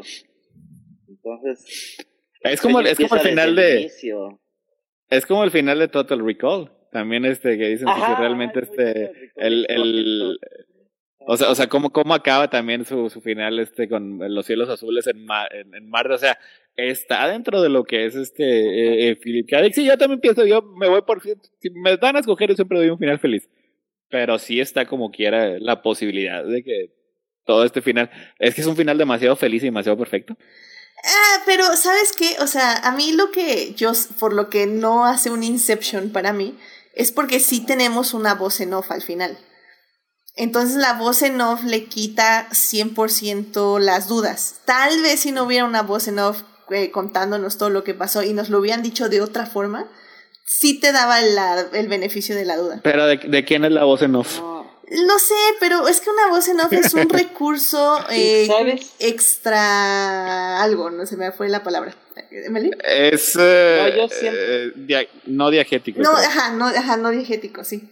Yo siento que no se iría por ahí, justo porque es Spielberg y Spielberg pone sus sueños ahí tal cual, o sea, en, en y creo que está muy como claro en inteligencia artificial que es como de justo el final, el tercer acto es como todo un sueño, ¿no? Y pero está como ahí real, está sucediendo al niño, o sea, ya cuando ve a su mamá y es como todo feliz, como que él mismo plantea en la realidad el sueño y siento que es como mucho así, como justo también volviendo a E.T., la tercera parte es como el sueño donde ya todos los niños vuelan y son libres y se liberan de los adultos y todo. Entonces, siento que nada por ser Spielberg no, no considera la opción de ah, siguió durmiendo. O sea, no, o sea, definitivamente no es la, intención de Spielberg hacer esta película. nada más la siguiente que la vean, cuando estén todos felices ahí, nada para que quede la espinita de que nada más para, a lo mejor tuvieran. para molestar. No. Sí, nada para molestar. Ah, muy mal, muy mal, muy mal. Pero no, no, créanme, a mí ya me vi. No, no, no es eso. Es mi sueño. Exacto. Tan oscura ya antes que déjame el de que despierte y todo esté bonito. Sí. Despiertas y está la, está la luz, y está el campo, y está el verde. Y, aparte lo salva su esposa, que más, este, hashtag feminismo. O sea. Pues, o sea, ¿qué, qué, qué más, este, qué, qué otro sueño más grande podría tener Anderton? salva la esposa y la chica, la que básicamente tenían, tenían encerrada. Ajá. También. O sea, ¿qué sueño más grande podría haber tenido Anderton que su esposa, la que seguía amando, realmente fuera su salvadora? Solo digo. No, eh, suena, eso me suena muy misógino. Está rayando. ah, pero bueno, pues ya vámonos a la tercera parte para ya empezar a cerrar este programa. Así que vámonos para allá.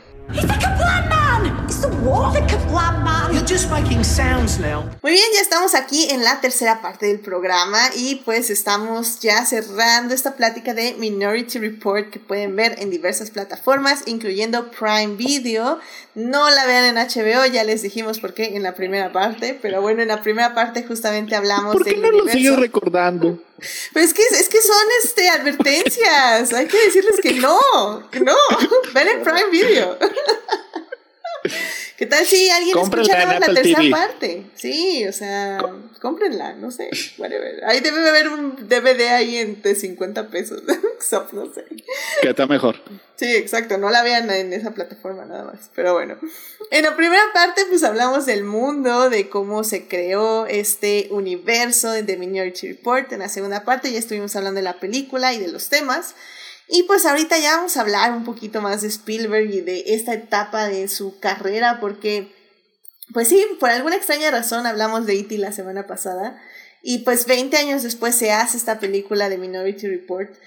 Y pues ya Spielberg sí, ya había hecho bastantes películas, incluyendo pues muchos dramas también, como muy muy fuertes. Eh, estamos hablando de, no sé, Schindler's List o El Imperio del Sol, El Color Púrpura, ya habíamos hecho Hook también, que ya también eh, hablamos de ella en este podcast. Por alguna razón. No, una gran película. ya, ya, ya, casi, ya, ya, ya casi completan toda la figura. Ya sé, y, ha estado Melvin, creo que en cada... Ah, no. Creo que nada más en la de West. Sí, West nos falló, nos falló Melvin, claramente, pero... Pero a ver, esa no es ciencia ficción, no. Eso sí, eso sí, definitivamente. pero bueno, también ya había hecho, hablando de ciencia ficción, que no es ciencia ficción, pero bueno, eh, Parque Jurásico ya se había hecho también, y bueno, inteligencia artificial. Y pues como yo decía, o sea, sinceramente yo cuando vi esta película de Minority Report, como digo, tal vez no me gustó tanto cuando la vi ayer, pero hoy ya me está gustando más. Eh, pero sí. Classic Edit. Classic Edit. pero, pero este, lo que sí pensé ayer es que sí creo que esta película también fue un momento donde Spielberg eh, se, eh, se familiariza con Tom Cruise, su forma de actuar y lo que puede entregar o no puede entregar en las películas. Y tres años después de esta película va a ser La Guerra de los Mundos, que sinceramente esa peli sí la tengo muy reverenciada en mi, en mi top de Spielberg, porque sí es una peli que yo siento que es 100% terror, entre terror y acción. Y yo creo que ahí sí se entregan muchísimo también desarrollo de personaje y también pues todo el universo que se construye y que se vive ahí dentro. Y extrañamente también entre estas dos películas estrenó la de Atrápame si puedes y la Terminal, que también me agrada muchísimo. están bien hermosas esas dos. Sí, sí. Sí, fue su mejor época. Hey. Es que, es que sí, Spielberg la verdad tiene muy buenas épocas, está difícil de escoger nada más solo una, pero... Y esas sí, creo que bien marcadas, ajá. De hecho, yo diría que esta buena época termina con Munich, que también se estrena en el 2005. O sea, técnicamente estaba haciendo dos películas por año. Sí, o sea, una drama y una ciencia ficción. O sea, loquísimo el asunto. Yo creo que se termina ahí. Se, puso a trabajar durísimo en esta época. Sí, porque justamente ya después de eso ya estrena la cuarta de Indiana Jones, que pues todo mundo odió. Eh, Tintín, que igual X no... Eh, el Caballo de Guerra, Lincoln, Puente de Espías, Ready Player One. Eh. Que, muchas de esas me gustan. Bueno, Ready Player One no, porque odio todo lo que que ver con eso. Pero muchas de esas me gustan. Aunque ya se me hace que es un Spielberg más. No sé cómo describirlo. Understated, así como que un poco más eh, eh, callado, más sobre dramas, más este, más ese estilo de películas. En lugar de los espectáculos que hacía antes. Ajá como más puntual, como de, a mí me interesa esta historia de Lincoln y vas tu monólogo, no me importa crecerlo más, ya es como, como ella puede hacer lo que quiera. Un poquito como, sí, no sé, ¿no? E, esta etapa yo sí la, eh, yo sí le pongo Indiana Jones eh, como el, el final o como que el, el epílogo, o sea, después de haber ya viajado por este ciencia ficción, comedia, este, algo de drama. Munich, Munich es un dramón, es uno de los dramas más pesados que se ha aventado este eh, Spielberg y es una también de las que más me gustan. De hecho, yo sí recuerdo que decía, o sea, no, después de hacerlo sufrir este, con Munich, les voy a dar este, algo ligero, un postre divertido y, rico como fue Indiana Jones, que independientemente de lo que haya ocurrido con esa película, pero así como que me, me parece así como que es uno de sus últimos ya grandes espectáculos ya para avanzar un poquito en su, en su carrera como, como cineasta. Sí, a mí lo que me pasa es que, o sea, entiendo todo después de Múnich. Eh, o sea, en cinematografía, en calidad, o sea, está increíble. Spielberg puede grabar todo esto con los ojos cerrados. Pero sinceramente, o sea, todas esas películas que se estrenan a partir del, después de Múnich en el 2000, a partir del 2008 en adelante, no, o sea, no recuerdo casi nada de esas películas.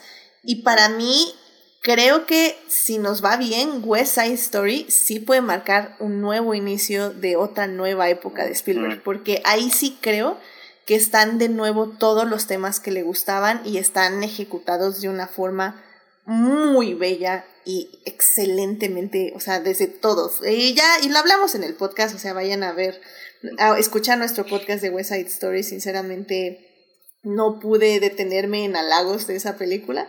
Eh, porque realmente es un remake, pero es un remake bien hecho en todo el sentido de la palabra.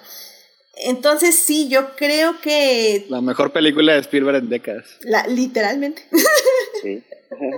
sí, porque sí, realmente yo creo que sí. En esta etapa dorada del 2005 eh, para abajo, que yo me detendría tal vez, ¿no? Es que, o sea, es que miren, si nos vamos del 2005 para abajo sería Munich, Guerra de los Mundos, La Terminal, Atrápame si puedes, Minority Report, Inteligencia Artificial, Rescatando al Soldado Ryan en el 98, eh, está Amistad, eh, Jurassic World, eh, La Lista de Schindler, Jurassic Park, Hook, Indiana Jones, me estoy ya bajando un poquito más, ¿eh? El Imperio del Sol, el color púrpura, ya en el 85. Sí, o sea... Creo que no dormía. Mira, yo... Yo pondría así desde sus inicios hasta Hook, sería así como que la primera etapa. Y yo creo que Parque Jurásico es el, es, el inicio de la segunda etapa, que es, es este Spielberg que se aventaba, o sea, que, que todo lo que tocaba lo podía hacer. Porque después de Jurassic Park es, es Schindler's List, o sea, y dos películas más diferentes yo creo que no pueden existir. Y del mismo año. Sí. Y del mismo año, sí. Locura, ¿no? 93 las dos. O sea, what the fuck. Yo creí que eso solo se hacía en Jurassic World fue la primera que dirigió en el 97. O sea, siento que tenía bien los temas que quería contar y los está explorando, o sea, como de Schindler a Soldado Ryan hay como cierta evolución, o sea, las dos son grandes, ¿no?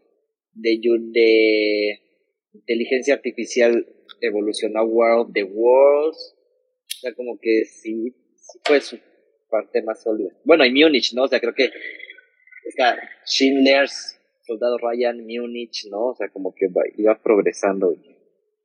Está bien loco el espíritu. Sí, y yo diría que esta fue su época dorada, sí, sinceramente. O sea, independientemente de lo que veamos. al... Ajá. Del 93 al 2005, básicamente. Pues sí, o sea, unos buenos 8, 13 años, 12 años de excelente cine, básicamente. Sí, nada envidiable, o sea, digo, o sea. ¿Quién, ¿Quién fuera Spielberg para tener un currículum así y poder dividirlo en etapas y época y pues a ver qué vemos de Spielberg en un futuro. Al final del día yo creo que como digo, West Side Story promete muchísimo, así que... Sí, como que agarró otro aire. Ajá, agarró otro aire a sus... ¿Cuántos años tiene Spielberg? 70, eh, creo que tiene que 46. Sí, no, la ardilla no gira, ¿eh? Digan que sumé del 2005. Sí, 46, entonces ya tiene 70 y, 70 y tantos. Y, y, o sea, y, y o sea, lo importante o sea, es que ya, bueno, a su relativamente avanzada edad, decidir aventarse o hacer un musical, que era algo que jamás en su vida había hecho, y hacerlo bien. O sea, no nada más, este, no más hacerlo, sino hacer algo bien, algo que este, de ahí es donde inició la mejor X en décadas, porque así es como la estaban este, hablando de esa película. O sea, y en ocasiones también muchas reseñas decían que era un remake superior al original. Y el original es un clásico. Sí, o sea, yo, tenía, afirmo la vara, tenía la vara muy alta y como quiera lo, lo logró. O sea, y es la, la, la variedad, o sea, de básicamente el Señor puede hacer lo que quiera y todo le sale bien. Es difícil eso. Sí, definitivamente. este es sí, para no hay nada más que decir definitivamente. Pues Digo, bueno. Sí, imagínate sea los setenta y tantos años un musical, o sea, cuando no. en tu vida lo has hecho. No, y es que el tamaño de musical, o sea, es que en serio, sí, sí, les dije, o sea, cuando la vi en el cine, o sea, me dieron hasta, o sea, la piel se me ponía chinita, o sea, en serio, qué hermosa fotografía, qué... No, no, no, una cosa, una cosa que yo decía, Spielberg, detente por el amor de Dios, esto es demasiada belleza. Y, y como digo, o sea, al final del día, yo sí recomiendo que vean nuevas generaciones la película de Spielberg de West Side Story a, que, a la original porque sí creo que hace una muy buena reinterpretación moderna de la película. Y si ya les gusta mucho, sí ya vean la original, obviamente. También la original tiene sus cosas muy importantes. Pero sí, o sea, la reinterpretación que hizo Spielberg sí es increíble. ¿Y sabemos qué proyectos tiene para el futuro? ¿Quién sabe? Es que quién... Tiene eh, una... No sé qué, dice algo de The Fablemans. A drama loosely based on Spielberg's own childhood. Ándala. Ok, algo ya, ya más, más, más personal, ya para este sus... Este, no quiere decir sus últimos días, pero... Pues mira, eh, nuestro director de carrera decía que los grandes riman en su primera película y en su última película, así que... Sí. En el momento que vean que rima con su primera película, nos preocupamos. No, pues digo, ya, ya para este punto, digo, él, él ya manejó básicamente el trauma generacional de su comunidad. Ya hizo varias ficciones. Ah, se fue tras los dinosaurios. O sea, pues para este punto es así de bueno, ¿sabes qué? Hablemos de mí. No, y está bien, porque al final del día. O sea, es como que lo que le falta.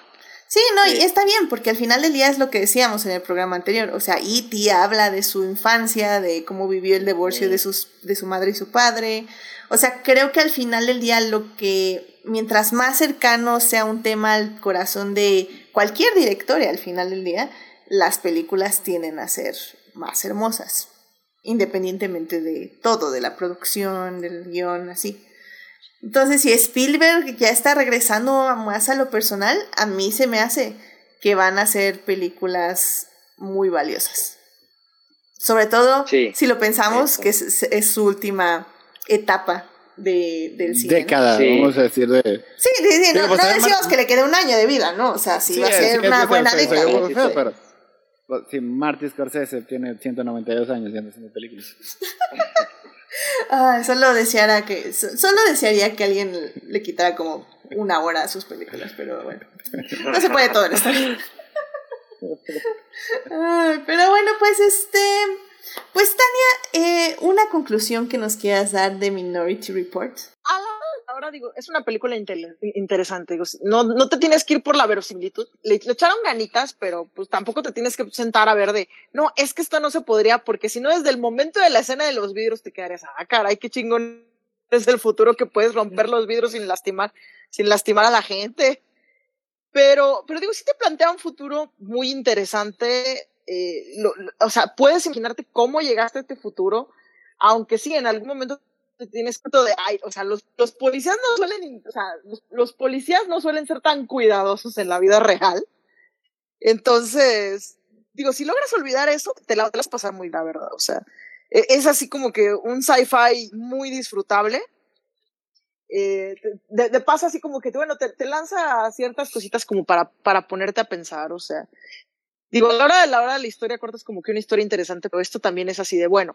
Si vamos a extender esto, necesitamos otras reglas. Y, y pues creo que lo, o sea, a la hora de la hora no logran perder el objetivo de, ok, el público tiene que invertir en la película. Y pues la verdad que sales y te pones a pensar, bueno, esto, esto cómo funciona. Y esto, ah, mira, esto está muy curioso. Entonces, por lo menos, esa segunda no es la película que fuiste, ay, ya, ya me salí del cine, ya se me olvidó digo, eh, creo que cumple básicamente todos sus objetivos. Yo la verdad sí la seguiría recomendando, no para, hay un tratado de cómo sería la policía, porque pues digo, a la hora de la hora la policía tiene cosas muy curiosas en su funcionamiento. Pero, pero sí, o sea, como una premisa de sci-fi, o sea, es, fantástica, a mí, a mí me encanta. Tania, ¿cuál, ¿cuál fue tu escena favorita de la película? Así que le quieras compartir al público. Oh, no me gusta pensar en eso.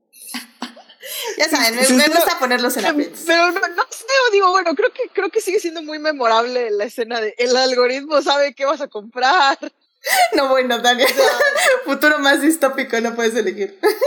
Viéndolo desde 2022 y básicamente metiendo, metiéndote a Facebook y, oh, rayos, hablé de esto. Bueno, Digo, creo, creo, que a la hora de la hora es el que más nos brinca porque es el que más sentimos. Está bueno, muy bien. Pues muchísimas gracias, Tania. Eh, Melvin, pues una conclusión de la película y pues, ¿por qué no compartirnos tu escena favorita? Pues igual, yo creo que sí, sí la seguiría recomendando por varias razones. Este, creo que funciona, sigue vigente, este, se la siento que está un poco olvidada, pero creo que es buen momento de volverla a traer a la luz. Y escenas favoritas, descubrí este que de mis escenas favoritas es justo cuando el personaje de Colin Farrell está persiguiendo a Tom Cruise en esta en esta cosa donde arman los autos y tiene una coreografía de acción impecable, ¿no? Y usan de todo, o sea, empiezan desde los disparos hasta, este, hay una breve escena entre él, este, entre ambos personajes peleando sobre una plataforma y, y está muy bien hecho, o sea, sí, o sea, no sé, ver a esos dos como al tú por tú dándose y tiene unos juegos de cámara bien interesantes. Creo que me quedo con esa.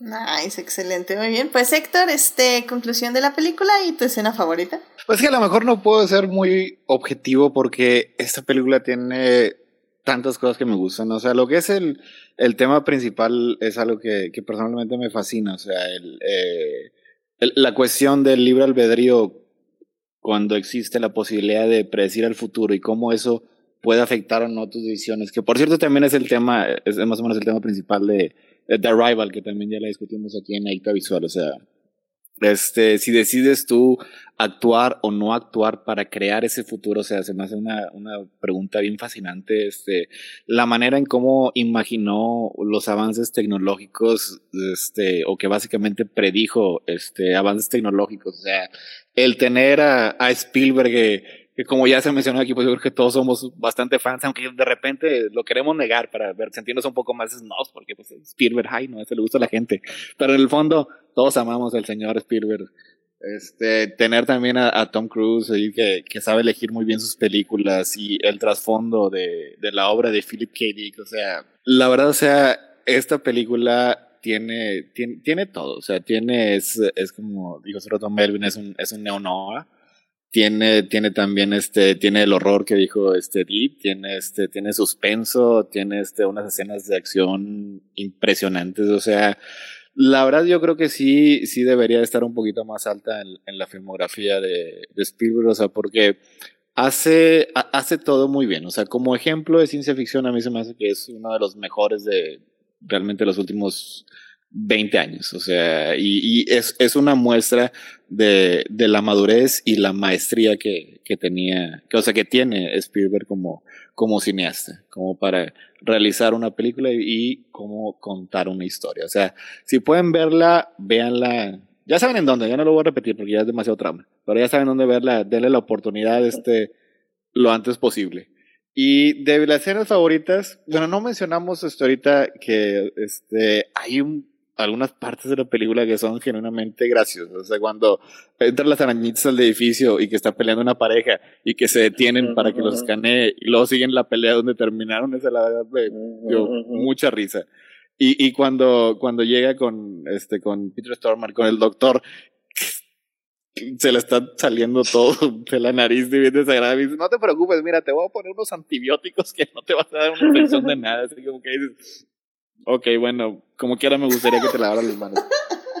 persiguiendo, su, persiguiendo su ojito fue muy gracioso. Eh, eh, esa escena, esa escena como tengo, tengo una a thing with los ojos, la verdad sí me la salté. Pero también estaría ahí, yo creo que también es, es, es una de las de las escenas más, este, más icónicas que tiene la película. Pero yo creo que la que más me gustó es cuando Anderton eh, recibe la pelotita con su nombre.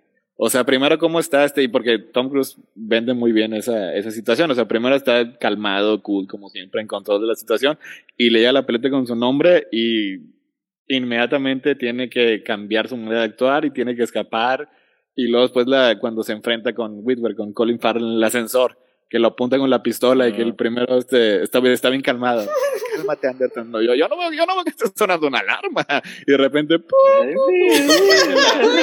este, literalmente se pone de, pálido. De Colin Farrell dice, sí, sí. Así como que, ok, ahora sí está sonando la alarma. Eso yo creo que fue la que, es la que más me gustó. Altamente recomendable esta película.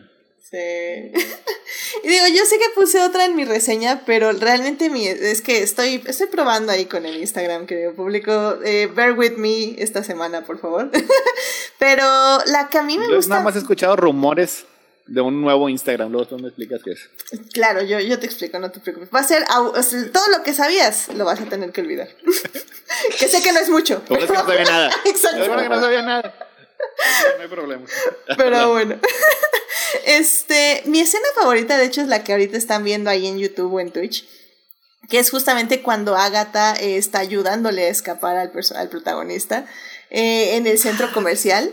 Ay, me gusta un montón, o sea, cómo, ah. cómo esta Samantha Morton actúa y cómo ella, este, básicamente tiene este don y, y, al, y al mismo tiempo esta maldición que poco a poco le está como, cómo empieza primero a interactuar con el mundo, como la primera frase que le dice, ¿no? De, esto es eh, ahora, este es el presente, esto está pasando ahorita y cómo ves sus ojos así perdidos en la ventana del carro. Ay, no, no, no. En serio que me encanta y de hecho eh, un poco por esta peli empecé a seguir la carrera de Samantha Morton como relativamente de cerca. Y, y esa escena en el centro comercial creo que me parece como el, el, el clímax, entre comillas, de su don, de cómo funciona lo que ella ve y cómo interactúa, porque evidentemente luego tenemos esa gran escena donde narra lo que su hijo está viviendo, tanto a el protagonista como a su esposa, bueno, su ex esposa. Creo que esa también es otra súper mega escena, pero realmente creo que también es una de las razones por la que la película funciona tan bien, porque, que es algo que no mencionamos, pero porque va introduciendo personajes. O sea, como que sí tenemos a Tom Cruise que está como eh, buscando ciertas pistas para ser ciertos, para tener ciertas, este, cierto conocimiento para lograr algo. Pero también todos los personajes que se va topando, creo que son personajes muy únicos y que se te van quedando como en la mente el, cirujano de los ojos, luego está la señora de las plantas, que ahí las modifica genéticamente, que también está muy padre, y luego ya empieza a interactuar con Agatha, que es Samantha Morton, y también es como otro tipo de interacción, luego tenemos el monito de la realidad virtual, o sea, creo que la verdad también los personajes secundarios son muy memorables y que se quedan por X o Y, ya sea porque nos divirtieron o porque nos sacaron de onda o porque se veían muy creepy o algo, pero, pero creo que funcionan muy bien en ese aspecto y le dan muy buen soporte a la actuación de Tom Cruise y a la película en sí. Pero bueno, Samantha Morton, tanto ahí en el centro comercial como ya en la casa de la esposa, uff, 10 de 10, me encanta y le aplaudo, definitivamente. Ah, por cierto, un pequeño detalle. Sí, sí. Eh, ya, ven que dice, ya ven que decíamos que Tom el personaje de Tom Cruise no tiene vida, realmente su casa es un desastre. Extrañamente, o sea, el vato está bien vestido, usa relojes Bulgari, o sea, así que creo que ser el jefe básicamente sí le da redituable, dado que esos relojes son caros. Pero me quedo pensando si es básicamente parte de su imagen de, de su trabajo, o sea, eh, o sea, en lugar de que, ah, no, pues le queda le gusto por la ropa bonita, sino que más bien es parte de su, no, soy un policía, esto es mi trabajo, o sea, el como que verse básicamente bien como agente y, como la cara básicamente de la, de la policía precrimen, o sea, me, me, quedo así con cara de, digo, no, no, no creo que sea nomás de, ay, en el futuro todo el mundo va a ser bien guapo, que bueno, podría ser, ¿verdad? Pero, pero no sé, como que siento que también el, como que la imagen del personaje también tiene que ver con, o sea, no, no es como que hay un distractor de que toda su vida es su trabajo, sino que le, también es parte de su trabajo. No sé qué opinen. Yo ahí sí creo que es más bien como que se coló mucho Tom Cruise queriendo ser Tom Cruise y la estrella guapa de acción. ¿Tenía que ser muy estético al final? Ah, yo creo, porque de repente justo encuentro estas contradicciones de que el personaje debió haber sido como un detective más sucio, más como caído en la desgracia y, y de repente es como, no, es Tom Cruise, ¿no? Este, como que conoce, como, es lo que decía, ¿no? O sea, yo sentí que conoce este mundo underground, va por las drogas, conoce al, doctor que resulta que es súper amigo, ¿no? Y, y, y, pero de repente es como, no, pero yo soy...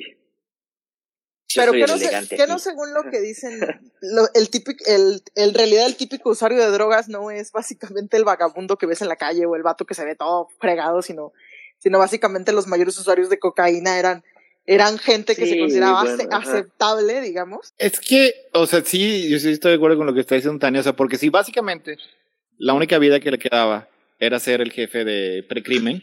Entonces ahí sí tenía el rol que cumplir. Y parte de ese rol que tenía era estar, estar bien vestido, estar presentable, estar siempre rasurado, pelo corto, o sea, porque además era, era la cara pública y eso era algo que, este, que, que Burgess, que Mike Boncido le, le, le, especificaba mucho, o sea, tenía que ser así como que, que bien limpio, porque lo que querían era que todo el país tuviera este, su, su división este, de pre-crime, o sea, y todo eso, todo, todo era parte de, de la imagen que, que, tenía, o sea, incluso si el reloj este vulgar y muy bonito y un excelente product placement que tiene, de hecho toda la cinta tiene un excelente de hecho, me parece el mejor product placement porque ese no porque funciona. irritante.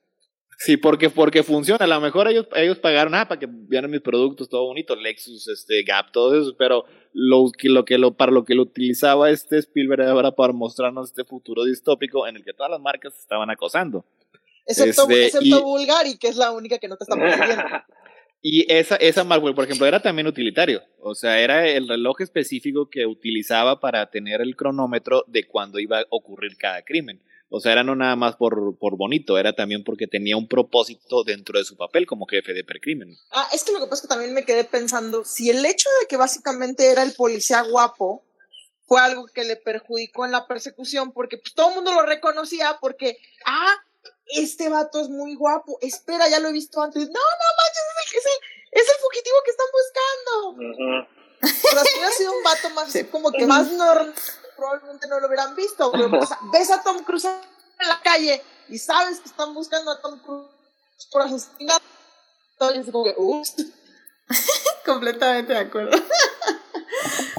También, justamente, es que creo que sí, o sea, la verdad, o sea, eh, sé que ya hablé con más cariño de la película, pero sí tiene como ciertos espacios narrativos ahí que hay que estar llenando que en el aspecto de que, o sea, entonces, ¿cómo era el plan de llevar esto nacional? O sea, nada más tenías estos tres precords, o sea, ah, ibas a crear más, ibas a ponerlos a nivel nacional, iban a estar viendo homicidios cada tres minutos, o sea.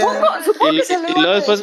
a, cada estado cómo lo iba, cómo lo iba a hacer, o sea, más bien lo que querían era legalizar en los demás estados el precoc y que cada estado se rascara con sus propias y, y luego después cuando se murieran, ¿Qué iban a hacer? O sea, ¿cómo, cómo lo reemplazaban? Ajá, o sea, era una cosa de 30 años, 40, o sea... sí, ya, ya estamos hablando de quién le cambia las llantas al batimóvil, pero yo también me, quedé pensando en eso. Sí. sí, sí, como digo, sí es una queja menor, pero sí, sí está un poco...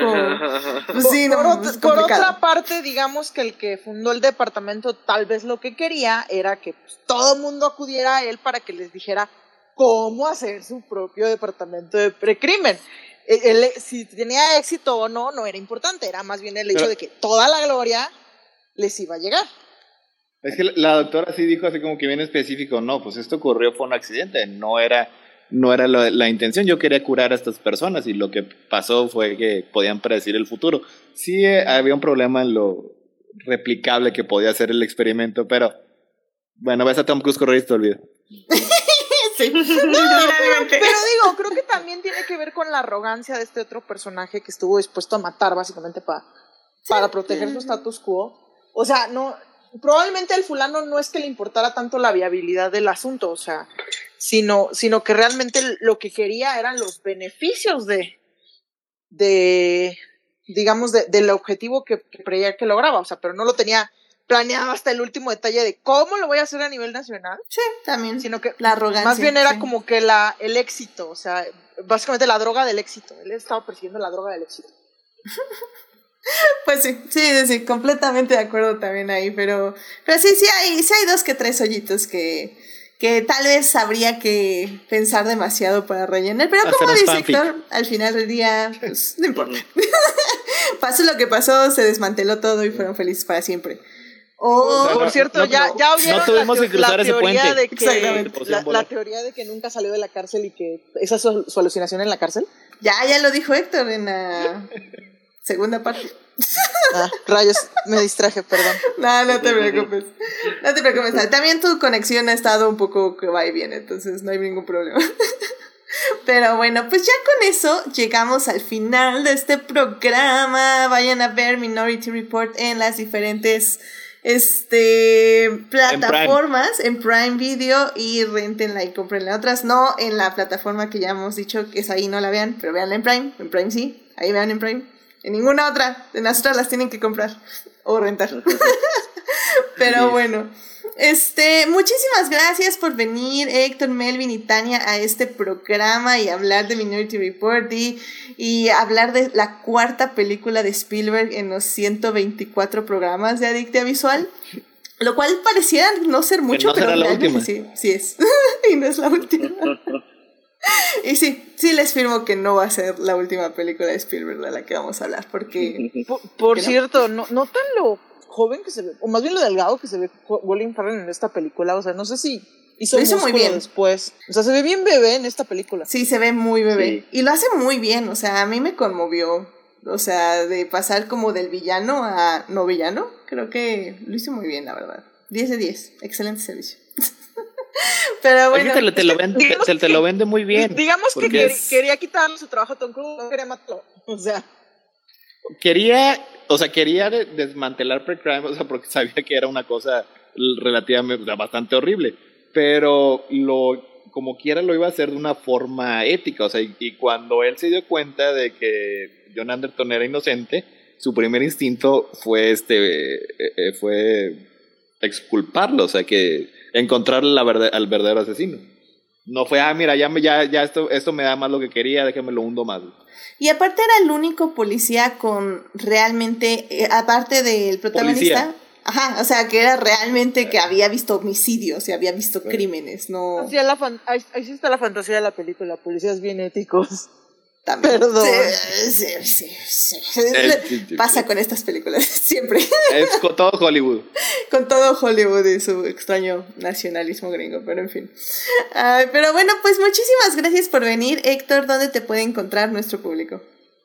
Este, me pueden encontrar en Crónicas del Multiverso. Eh, tenemos el, el, podcast regular los jueves, donde hablamos de, de cómics, películas, de libros, televisión, etc. Este, y también tenemos especiales los martes de videojuegos y los domingos de Caballero del Zodíaco. Ahorita estamos este, en un pequeño hiato, pero creo que mañana vamos a regresar ya este, con, con los videojuegos y posiblemente el jueves también ya estemos de vuelta. Excelente, muy bien, pues estaremos ahí al pendiente. Melvin, muchísimas gracias por venir. ¿Dónde te puede encontrar nuestro público? Gracias, Edith. Un gusto como siempre. Eh, en redes estoy como arroba meldj. Siempre se me olvida, pero creo que es ese. no te preocupes, también lo ponemos ahí para que te sigan. vale. Tania, muchísimas gracias por venir. ¿Dónde te puede encontrar nuestro público? Un gustazo como siempre. Pues me pueden encontrar en Twitter como arroba romanticide.